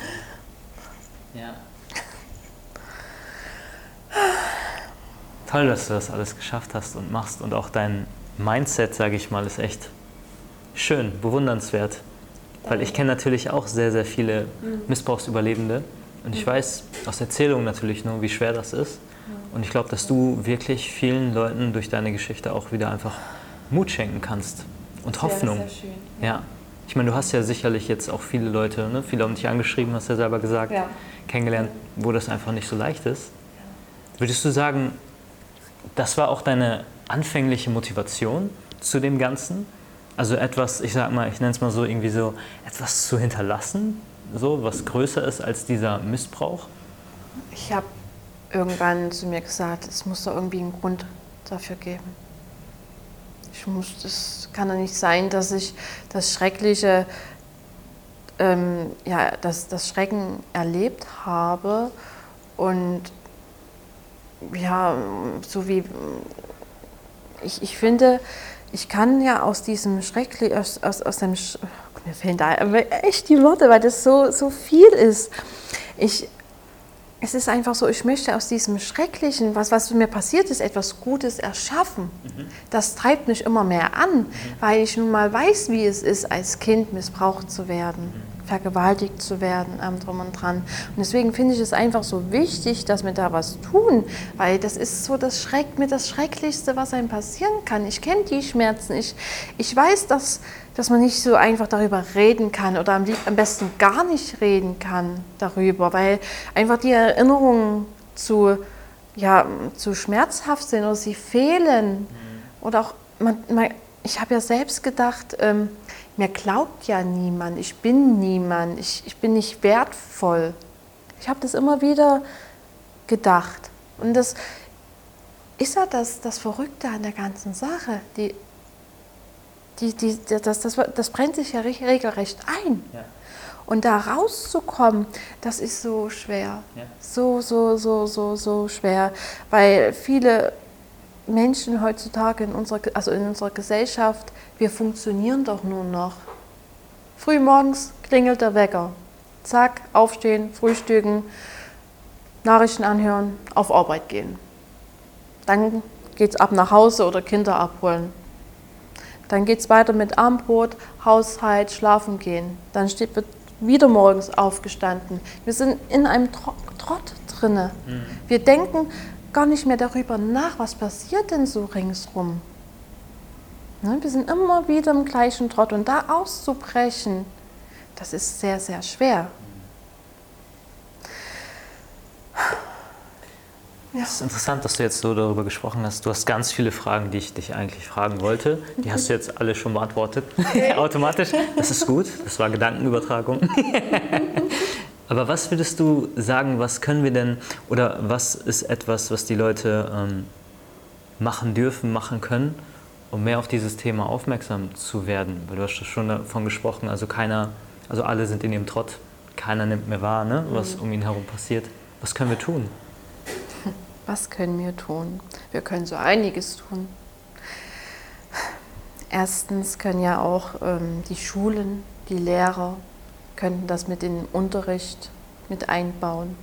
Es könnte ja eine eigene Fernsehsendung, ja, kind, ein, eine kindgerechte äh, Fernsehsendung darüber ja, äh, geben, äh, gesendet werden. Kindgerecht. Es gibt so viel sinnlose Sendungen. Warum wird denn nicht darüber was gemacht? Kindgerecht oder gegen Mobbing oder sonst was?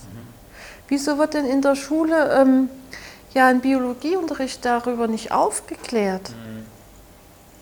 Das sind all diese Dinge. Oder ich würde es auch äh, befürworten, dass Psychologen an die Schule gehen. Dass sie besonders auf dieses Thema aufmerksam machen.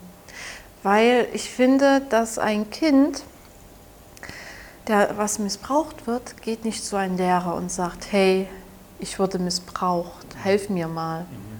Das macht kein Kind. Erstens ein neunjähriges Kind oder auch zehnjähriges Kind redet komplett anders als wie ein Erwachsener. Und das kommt nochmal zusätzlich hinzu. Oder auch ähm, die Notrufnummern. Ein Kind ruft, ruft so eine Nummer nicht an. Erstens, weil der Täter alles weiß. Er beschattet das Kind. Von früh bis morgens. Nur in der Zeit, wo das Kind in der, in der Schule ist, hat es die Möglichkeit, nur eine Möglichkeit, da was zu sagen, auszubrechen. Und ich finde halt, die Lehrer ja, haben schon, sind nicht die richtigen, finde ich, ja, sind, sind einfach nicht die richtige Person. Mhm. Also die Lehrer sind einfach, die haben ja schon viel zu tun. Ja, die müssen, am besten sollen die Lehrer noch die Kinder erziehen, dann noch unterrichten alles. Ne? Es kommt ja immer mehr hinzu. Ne? Und Missbrauch, das ist ein so großes Thema, das fällt jedem schwer darüber zu reden. Und ja, ich finde, das sollten schon äh, ausgebildete Leute oder Menschen, Betroffene, die das erlebt haben, an die Schulen gehen und für Aufklärung sorgen und immer und immer wieder, so dass auch ein, so dass äh, halt Vertrauen entsteht. Und das ist halt mit Lehrern auch manchmal nicht ganz so. Vertrauen ist halt sehr, sehr schwer, das zu bekommen. Und das ist so ein Thema, da gibt es sicherlich ähm, ganz viel ganz, ganz, ganz viele Ideen. Ich denke, da, haben, da gibt es schon vieles, was wir machen könnten mit Werbeplakate. Es gibt so viele Vereine, aber die, müssen, die Vereine müssen sich ja auch selbst finanzieren. Förderung ist ja oftmals sehr, sehr gering und ja, Werbeplakate. Oftmals sieht man Werbeplakate ja für Douglas oder sonst was für morgen, aber für sexuellen Missbrauch, für Vergewaltigung, für ähm, ja, Beratungsstellen sehr, sehr wenige. Oder das Problem ist aber auch so, äh, die Beratungsstellen, wann haben denn die Beratungsstellen geöffnet für Kinder? Von acht bis zwölf einige. Und die Kinder sind doch in dieser Zeit in der Schule. Wie sollen die Kinder das denn schaffen? Das, das haut doch alles nicht hin. Das muss wirklich überarbeitet werden. Das kommt alles. Da, und es gibt tolle, tolle Vereine, die daran arbeiten. Zum Beispiel äh, Markus Diekmann, Tour 41. Hm, Kenne ich. Ja, ja. Total genial. Er setzt sich ja für so vieles ein. Er, er wurde ja selbst missbraucht und er setzt sich ja ähm, ein, dass sich die ganzen Gesetze ändern und Leute unterstützt. Tour 41. Schaut euch äh, im Internet die Homepage mal an und ja, lest euch das durch und somit könnt ihr uns Betroffenen auch helfen und auch den Kindern. Und es gibt natürlich auch ähm, den Verein, ich habe hier das, das Armband dran, von Verein gegen Missbrauch. Das, äh, Dieser Verein wurde 2017 gegründet von Karin Steinherr. Und das ist auch so eine ganz, ganz liebe Person. Die wurde selbst, selbst sehr viele Jahre lang missbraucht. Sie war neun Jahre alt, als es losging. Und ja, die wurde von zwei Tätern missbraucht. Und jetzt, sie hat die Kraft gefunden, Verein zu gründen, geht auch an die Öffentlichkeit. Und ja, das sind so Menschen, die ich sehr bewundere. Die, äh, sie machen was, sie tun was und die haben selbst so viel Schmerz erlebt. Und die schaffen das. Das sind für mich Vorbilder. So wie du für mich. Also das, du bist für mich wirklich ein richtiges Vorbild mit deinen Videos, mit deinen Motivationen. Also ich finde das so genial und das hilft mir auch immer weiterzumachen. Immer und immer wieder. Das ist halt ist so wichtig, weil es gibt halt so wenige, die darüber aufklären und darüber reden. Ja, und das ist halt, ja, darüber reden, die Kommunikation, das ist das A und das O dabei. Immer wieder. Und nicht erst, wenn jetzt ein Fall wieder in den Medien ist. Nein, immer und immer wieder, immer wieder, bis die Leute irgendwann ähm, sagen, hey, wir haben es verstanden, jetzt wissen wir Bescheid. Und bis dahin ist es ein sehr, sehr langer Weg. Würdest du denn sagen, aus deinem Erleben ist dieses Thema immer noch ein Tabuthema in Deutschland? Oh ja, Ja. oh ja, ganz großes Tabuthema. Das, ich glaube, dass viele, ja, das ist halt so was Schreckliches. Und viele wollen damit nichts zu tun haben, sagen, oh Gott, hier passiert das nicht. Nein, bei uns passiert das nicht. Immer die anderen sind das. Und das finde ich ist halt das Problem. Darüber, jeder ähm, schaut sich die Nachrichten an, sagt dann, oh Gott, jetzt ist wieder was passiert, wie schrecklich und wie kann denn das sein und so. Aber machen was dagegen? Hm? Das macht die wenigsten. Was glaubst du, woran das liegt? Weil, woran das liegt? Ja, ist Sexualität. Schon allein deshalb. Es, es, ist, die, das, es ist total verrückt. Die Kinder, aber auch Erwachsene, die, die schauen sich Pornos an oder YouPorn oder sonst was im Internet. Die, da, da wird darüber über alles gesprochen, was es, was es da alles für, für Sachen gibt und andere dran. Aber jetzt im wahren Leben darüber zu reden, oh Gott, nein. Nein, Sex, was hast du jetzt gesagt? Nein, das gibt es, das macht ihr? Nein, oder mein Kind, nein, mein Kind ist ganz gut erzogen. Nein, das macht das nicht und kennt das nicht. Ja, da wird so, weiß nicht, so Etepetete. Es wird nicht darüber geredet. Also einfach allgemein, Sexualität ist noch ein Tabuthema, würdest du sagen? Gewalt, sexuelle Gewalt. Sexuelle Gewalt. Gewalt. Also das ist auch so, es ist sehr, sehr schwierig. Ich denke, das liegt wirklich daran, dass wir Menschen das Schreckliche nicht wahrhaben wollen. Wir wollen in unserer heilen Welt leben Ja. und wollen das Schreckliche, ach nein, das passiert ja nicht, nein. Auf der einen Seite ist es ja gut, wir müssen ja nach vorne blicken und positiv äh, positive Dinge erkennen und sehen. Aber es gibt halt trotzdem diese, diese schrecklichen Sachen, die wir ändern müssen. Und das können wir nur, wenn wir darüber reden, wenn wir sagen, okay, hier ist was, jetzt müssen wir was ändern. Aber wenn wir die ganze Zeit ja reden, wie wäre nichts, so wie wäre das immer ganz weit weg, denn da kann nichts werden. Ja. Also ich schlichte dir dabei vollkommen bei. Das ist mhm. genauso. Es gibt keine heile Welt. Und wenn Nein. Leute sich das einbilden, dann ja, können die sich das einbilden, aber diese Welt gibt es gar nicht.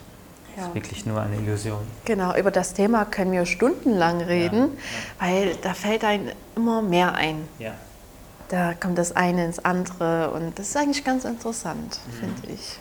Was würdest du denn sagen, was hat dir in dieser gesamten Zeit, weil das ist jetzt so viele Jahre gegangen, von ne, angefangen mit neun bis jetzt, Gerichtsverhandlung mhm. ist vorbei. Was würdest du sagen oder kannst du es benennen? Was hat dir Kraft gegeben, das alles durchzuhalten? Weil ich meine, es gibt andere Geschichten, die weit weniger erlebt haben. Jetzt zum Beispiel, ich weiß, Leid sollte man niemals vergleichen. Ist sehr, sehr richtig. Jeder nimmt das auf seine Art und Weise wahr. Aber wenn jetzt ein Mensch das hört, dann denkt er, wow, krass, was diese Frau alles erlebt hat. Und sie steht hier und lacht noch und ist diesen Weg gegangen und macht jetzt ihren eigenen Podcast und alles Mögliche. Mhm. Du hättest auch, also niemand hätte es dir übel genommen, wenn du nach so einer Geschichte gesagt hättest, okay, ich mache jetzt Schluss mit meinem Leben. So, aber das hast du nicht gemacht. Du hast weitergemacht. Du sagst jetzt, ey Leute, tut was. Was, woher kommt diese Power?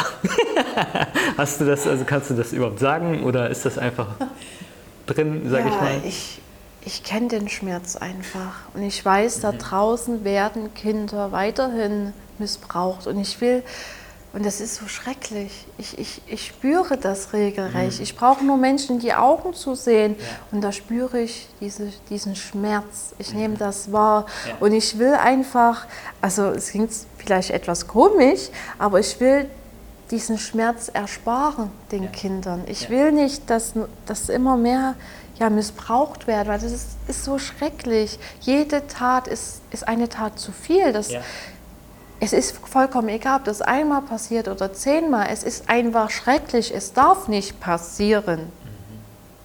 Und es gibt mir immer wieder Kraft, da mehr zu tun, immer weiter zu gehen. Und mir ist das nun mal passiert. Ich kann es nicht ändern, aber ich kann andere davor bewahren, wenn ich darüber rede. Das, das treibt mich halt immer wieder an. Und wenn ich das immer wieder höre in den Nachrichten, ja, da da bekomme ich sowieso Wut und denke ich mir, das kann doch nicht sein. Ich mache jetzt was. Jetzt, ich muss was machen. genau, genau, so bin ich halt. Und ja, ich sehe halt das Positive.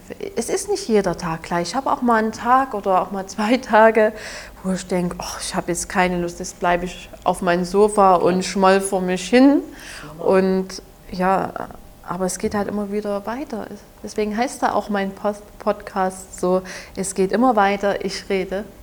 Es mhm. hat schon alles seinen Grund. Mhm. Bevor wir darauf zu sprechen kommen, würde ich dich noch äh, gerne fragen, weil das fällt mir jetzt gerade ein. Ähm, dein äh, Täter, ja. hat er, weißt du das, hat er mehrere Opfer gehabt, sage ich mal? Ist da irgendwas rausgekommen bei der Verhandlung? Oder? Das weiß ich nicht. Weiß nicht. Okay. Nein, nein, also es war anscheinend ging es ihm wirklich darum, weil, ja, dass ich seine Tochter war. Es, es wurde auch ein Suchverlauf gefunden im Internet, also Google-Suchverlauf, und das, der Suchverlauf war einfach nur abartig. Also es stand dann immer da, ja, ähm, meine Tochter, ich will meine Tochter, hm, hm, Punkt, Punkt, Punkt, piep, wird sie jetzt machen. Mhm. Es war immer wieder ja meine Tochter, meine Tochter hier, meine Tochter da. Also ich glaube, ihm ging es wirklich um mich. Also weil ich seine Tochter gewesen war. Mhm. Es, es, ist sowas, äh, mir wurde gesagt, dass das sehr selten ist, mhm. so etwas. Aber ihm ging es anscheinend wirklich darum, um mich zu demütigen, um ja, seine Macht zu präsentieren und auszulassen. Er, mhm er hat mich ja wirklich gequält, mhm. immer und immer wieder. Und ich kenne keine andere, anderen Opfer von ihm. Also es kam nicht heraus. Okay. Okay, okay. Hm. Mhm. Ähm, was würdest du, wir haben es ja so ein bisschen angeschnitten, was würdest du einfach den ganzen Missbrauchsüberlebenden mitgeben auf ihren Weg, wenn die sich das jetzt anhören und sagen, wow, mutige Frau, krasse Frau, was die alles so erlebt hat? Die aber vielleicht noch in einer ganz anderen Phase auch stecken, wie du jetzt, die da vielleicht noch drin stecken oder ja. auch auf die Verhandlungen warten oder was auch immer. Was würdest du all diesen Menschen gerne sagen? Ja, ich kann ja aus meiner Erfahrung reden. Und naja, jede Person, jeder Mensch ist halt anders. Doch ich finde, dass jeder, ja, der das erlebt, ja, durchhalten sollte, weitermachen sollte. Weil das einfach so wichtig ist. Das, das Größte, was, was jeder machen kann, ist an sich zu arbeiten. Das kann ich nur jedem raten, an sich zu arbeiten, zu wachsen. Das ist das Größte, was, was, was wir machen können. Wir können niemand anderen verändern. Wir, wir, können nur, also ich kann nur mich selbst verändern. Ich kann nicht dich verändern. Ne? Wenn ich mich selbst verändere und, und äh, meine Glaubenssätze und positiv denke, dann ziehe ich, dann zieh ich das natürlich an. Nur das ist halt sehr, sehr schwer. Ich kann nur sagen, holt euch auch Hilfe. Nur ihr müsst halt selbst euren Arsch hochkriegen und zu sagen, hey, ich halte das jetzt durch, ich mache das, weil das ist mein Leben und ich setze alles daran, dass ich, dass ich weiterkomme. Weil es kommt nun mal niemand und sagt, oh, es tut mir so leid und ja, ja, ja. Oi, oi, oi. Nein, das, das tut eigentlich auch nicht so gut. Man möchte ja doch ein schönes Leben führen. Und das schaffe ich ja nur, wenn ich selbst an mich glaube. Das ist so, finde ich, so das Wichtigste für den Anfang, an sich selbst zu arbeiten. Weil er ist, Missbrauchsopfer ist mir ja doch am Anfang sehr schüchtern und ja oftmals so, hm, man weiß nicht, wie man, wie man das jetzt wirklich, wie geht das denn weiter? Es kommt ja immer wieder hoch. Und da ist ja doch ganz gut, ähm, sich auch außerhalb Hilfe zu suchen. Und und an sich zu arbeiten, immer wieder zu suchen, ja, auch im Internet. Mhm. Und das ist halt so, so, so wichtig, an sich selbst zu arbeiten. Und, und das müssen wir halt, jeder für sich muss, muss das ja erkennen. Und das ist schon mal ein, ein, ein Schritt in Richtung ja, Richtung Heilung. Also ich weiß nicht, ob es wirklich die Heilung gibt, aber so, dass es uns besser geht, dass wir besser damit umgehen können. Das ist so wichtig. Unabhängig von der Geschichte, die man erlebt genau, hat. Genau, mhm. genau. Jeder Mensch kann an sich arbeiten, egal was er erlebt hat. Das möchte ich nur damit sagen. Also wir müssen an uns ja sehen, dass ja, eigentlich habe ich schon alles so gesagt. Ja. Im Groben und Ganzen geht es darum, dass wir an uns arbeiten. Immer und immer wieder aufs Neue. Auch wenn es mal zwei, drei Schritte zurückgeht, zu sagen, hey, nächsten Tag geht es mir wieder besser, nächsten Tag mache ich das besser, nächsten Tag fange ich wieder an damit. Mhm. Ja? Und immer wieder zu sagen, hey, ich schaffe das, ich glaube an mich, ich, ich halte das, halt das jetzt durch und ich weiß, warum ich das mache.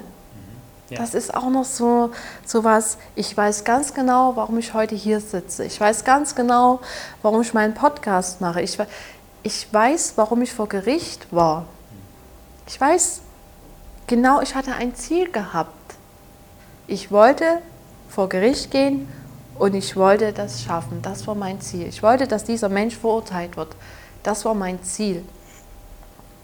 Und das finde ich auch so, so wichtig, das hat mich noch zusätzlich so angespornt. Hey, mein Ziel, es gibt keinen Plan B oder C oder D, es gibt ein Ziel und das halte ich durch und dafür kämpfe ich. Wow. Ja. Motivierende Worte auf jeden Fall. Was würdest du denn der anderen Seite sagen? Also alle Menschen, die vielleicht merken, oh, ich habe da ein Problem, ich bin pädophil oder hebephil, ich habe diese sexuelle Orientierung, mhm. aber die sind jetzt vielleicht noch nicht straffällig geworden, aber die haben diese Gedanken mhm. oder merken, dass sie die Orientierung mhm. haben. Was würdest du all diesen Menschen gerne sagen oder wenn du etwas sagen wollen würdest? Ich könnte jetzt einfach sagen, holt euch Hilfe. Nur ganz ehrlich, ich weiß selbst nicht, wie viele Anlaufstellen es dafür gibt und Beratungsstellen. Ich finde es aber sehr, sehr mutig, wenn eine Frau oder auch, ein, es gibt ja Täterinnen und Täter. Und wenn ich merke, ich habe solche Probleme, ich fühle mich hingezogen zu Kindern und dass ich darüber rede, dass ich sage, hey, ich hole mir jetzt Hilfe. Nur ich finde, das ist noch so ein Thema, das, das ist noch nicht so, äh, nicht, das, das, darüber redet, reden die Leute noch weniger, weil sie so gleich ein wahrscheinlich verurteilen, äh, du bist pädophil, äh, du magst Kinder, was bist denn du für einer, geh weg. Ja, damit möchte ich, glaube ich, die, möchten die Leute noch weniger zu tun haben. Und ich glaube, für solche Leute ist das noch schwieriger. Und ich finde es halt sehr, sehr mutig, wenn ja solche, wenn solche Menschen halt sich Hilfe suchen und sagen, hey Leute, bitte, bitte, bitte, helft mir doch. Ja. Und ja, das, das ist halt sehr, sehr schwer, weil ich mich da auch nicht, nicht, nicht so auskenne, was es da an Beratungsstellen gibt. Ich denke, es gibt Beratungsstellen, aber wahrscheinlich so eher in Großstädten. Mhm. Ne, das Problem ist, denke ich, auch in den, auf den Dörfern. Da gibt es einfach nicht so die Beratungsstellen. Das ist auch nochmal so ein Problem. Müsste also auch auf der Stelle einfach mehr getan werden. Oh, für ja, die Täter ja. quasi ja, oder potenziellen Täter. Ja, potenziellen Täter. Mhm. Ja, auf jeden Fall. Du hast ja schon angeschnitten, dass du jetzt einen Podcast hast und die machst. Magst du darüber was erklären? Wo findet man den Podcast? Worum geht es da? Und ähm, genau. Ähm, ja, ich habe mir das einfach mal so gedacht. Ich habe mich eines Abends einfach mal hingesetzt und habe so gedacht, ja, ich mache das mal. Mir wird, mein Partner hat mir das schon die ganze Zeit so gesagt, mhm. ähm, ja, mach das doch einfach, mach das, das kommt so gut an. Und ich so, ach nein, das, das geht doch nicht, ich kann doch darüber nicht reden. Und wer hört denn mir schon zu? Mir, hallo? Hm. Und eines Abends habe ich so gedacht, ach, ich, aus Spaß so, ich probiere das jetzt einfach mal aus. Ich hatte Zeit gehabt und habe mir eine App runtergeladen und habe einfach mal losgeredet und habe so gedacht, ja, setze ich das mal bei Facebook rein, bei Instagram. Und da kamen so, so viele, ich habe so viele Nachrichten bekommen, hey, was machst du denn da? Ey, das finde ich ja klasse. Und ich so, hey, hm, ich, hab, ich hatte da keinen Plan gehabt. Mhm. Ich wollte nur einfach darüber reden. Ja. Weil ich habe ja jetzt mit der Therapie angefangen und, ich, und für mich tut das ein, also für mich ist es einfach gut, darüber zu reden. Und deshalb habe ich so gedacht, hey, ich mache das jetzt einfach, egal ob das jetzt äh, ja, gut klingt oder schlecht oder wie das jetzt nun wird.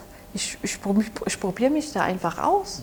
Und so habe ich das halt in, in mein, ins Leben gerufen und habe damit jetzt eigentlich erst so angefangen. Ich habe erst so eine Folge, und es geht so langsam los. Ich bin da jetzt nicht so, dass ich sage, so, jetzt gibt es die Regeln, jetzt muss ich mich darum kümmern, jetzt das muss alles perfekt sein.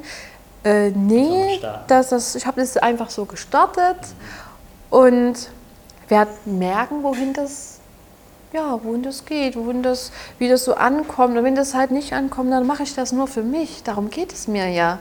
Ich möchte reden und entweder hört der eine zu oder, oder halt nicht. Sehr cool. Sehr, sehr, sehr cool. Also wir verlinken auch mal den Podcast einfach in der Beschreibung oder hier im Video unten. Genau, ja. dann unterstützen wir alle mal. Genau. auf jeden Fall, auf jeden Fall.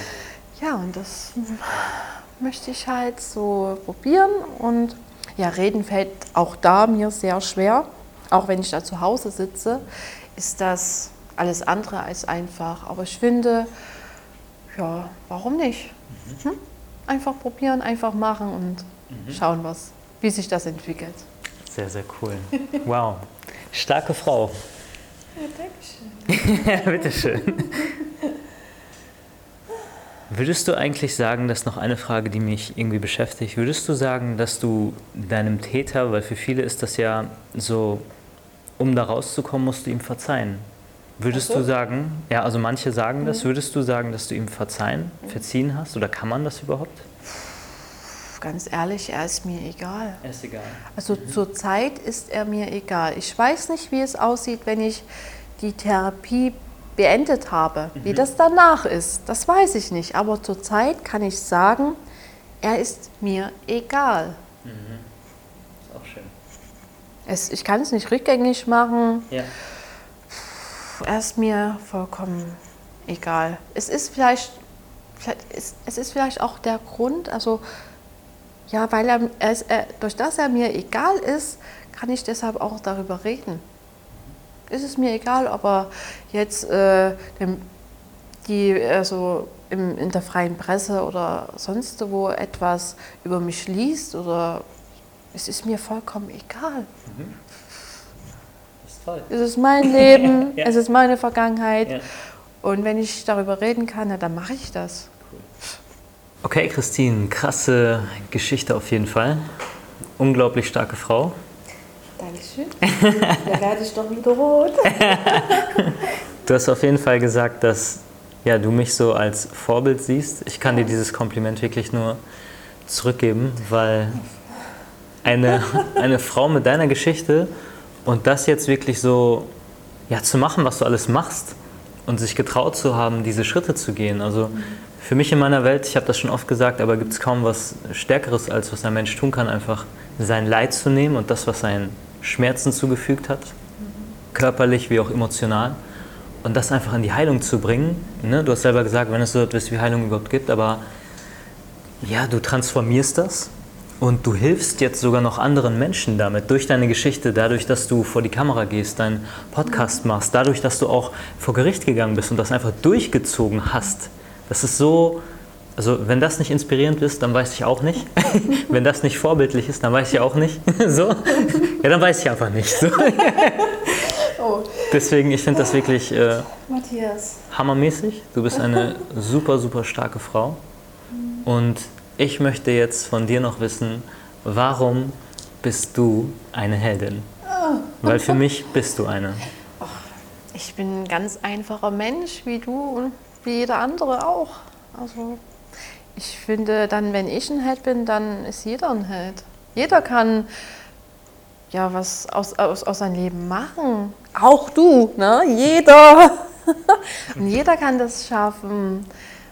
Ne? Egal was durchhalten und weitermachen. Das ist es. Das ist das Leben. Immer wachsen, weitermachen und an sich arbeiten. Das kann ich nur so sagen. Und ja, so bin ich halt.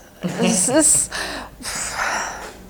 Jeder ist halt anders und ja, wer darüber reden kann, auch wenn es mal ein bisschen holprig zugeht, ja, mein Gott, so bin ich und es gehört zu mir und ja, was soll ich großartig noch dazu sagen? Es ist, es ist wie es ist. Nee, klingt, das klingt auch komisch. Jeder ist für sein Leben selbst verantwortlich. Mhm. Und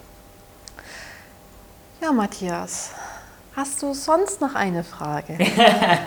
hast du noch was auf dem Herzen? Also ich habe dich jetzt soweit alles gefragt, würde ich sagen. Wenn du noch irgendwas auf den Herzen hast, was ich dir jetzt vielleicht nicht gefragt habe? Ach, das war jetzt so viel, Matthias. Und ich bin einfach nur froh, dass ich heute das Vergnügen hatte, hier sein zu dürfen mit dir. Das ist, also vielen, vielen Dank dafür. Also das ist für mich, wow, riesig. Also das ist so, ich habe dich sonst immer nur bei YouTube gesehen und jetzt äh, sehe ich dich live und du bist so ein netter, ehrlicher Typ und so sympathisch. Und das finde ich einfach so wahnsinnig toll und ja, vielen, vielen Dank. Ja, ich danke dir. Ich kann die Komplimente wirklich nur zurückgeben. Und bitte, bitte, aber das muss ich eigentlich gar nicht sagen, weil ich weiß, dass du es machen wirst. Du wirst weitermachen. du wirst ganz vielen Menschen Mut geben und Hoffnung schenken. Für mich bist du auch sowas wie einfach ein, ich sag mal ja, ein Symbol für Hoffnung. wirklich, weil das ist nicht selbstverständlich und das ist wirklich sehr, sehr, sehr stark. Also vielen Dank, dass du heute, ja, vielen Dank, dass du einfach hier bist, die Geschichte mit uns teilst, dass du den Mut besitzt und ja, für mich bist du eine Heldin. Dagegen kannst du auch nichts machen. ist einfach so. genau. und ja, vielen Dank. Ähm, ich glaube, was vielleicht noch für die Zuschauer wichtig wäre, wo können die dich denn kontaktieren, wenn die jetzt zum Beispiel gerne Kontakt mit dir haben möchten? Oder sagst du, hey, ähm, in meinem Podcast, wenn ihr mehr von mir wollt, da ist sozusagen die Anlaufstelle oder da könnt ihr mehr von mir haben? Oder hast du auch sowas ja. wie Instagram, Facebook oder was auch immer du nennen möchtest? Erstens natürlich mein Podcast. Da werde ich natürlich in meiner Beschreibung dann noch was hinzufügen, weil ich bin soweit, ja, bei Facebook findet man mich. Mhm. und bei Instagram, Facebook, Instagram und man kann mir auch mal eine E-Mail schreiben. Mhm. Ich werde das alles mal mit ja, auf, mein, auf meiner Podcast-Seite mit verlinken. Und ja, ich glaube im Internet, wenn man meinen Namen eingibt und Missbrauch oder RTL oder sonst was, dann, dann sieht man mich schon. Mhm. Und ja, mich kann man schon gut finden, finde ich. Also Ach. ja, mich erkennt man schon. Sehr gut. ja, dann vielen Dank, dass du heute hier warst und darüber gesprochen hast. Wirklich ganz, ja. ganz groß. Und Dankeschön. vielen Dank. Es war sehr schön. Ja, fand ich auch. Falls du jetzt zu Hause vorm Bildschirm sitzt und dir sagst, hey, was kann ich denn tun? Ich bin jetzt getriggert, ich möchte etwas machen. Vielleicht überlegst du dir, diese Dokumentation einfach mal rumzuschicken. Rede ganz viel mit all deinen Freunden und Bekannten über dieses Thema. Denn in unserer Gesellschaft ist häufig noch so, dass dieses Thema sexuelle Gewalt bei Kindern und Jugendlichen ein absolutes Tabuthema ist.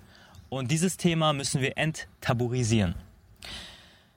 Falls du dieses Thema in deine Schule bringen möchtest, in deinen Kindergarten, in deine Institution, dein Unternehmen oder wo auch immer, dann nimm gerne Kontakt zu mir auf und ich komme vorbei und halte einen Vortrag, gebe einen Workshop zum Thema Prävention vor sexueller Gewalt in der Kinder- und Jugendwelt. Im Offline-Bereich, also im reellen Leben und ich kläre auch über die Gefahren im Internet auf.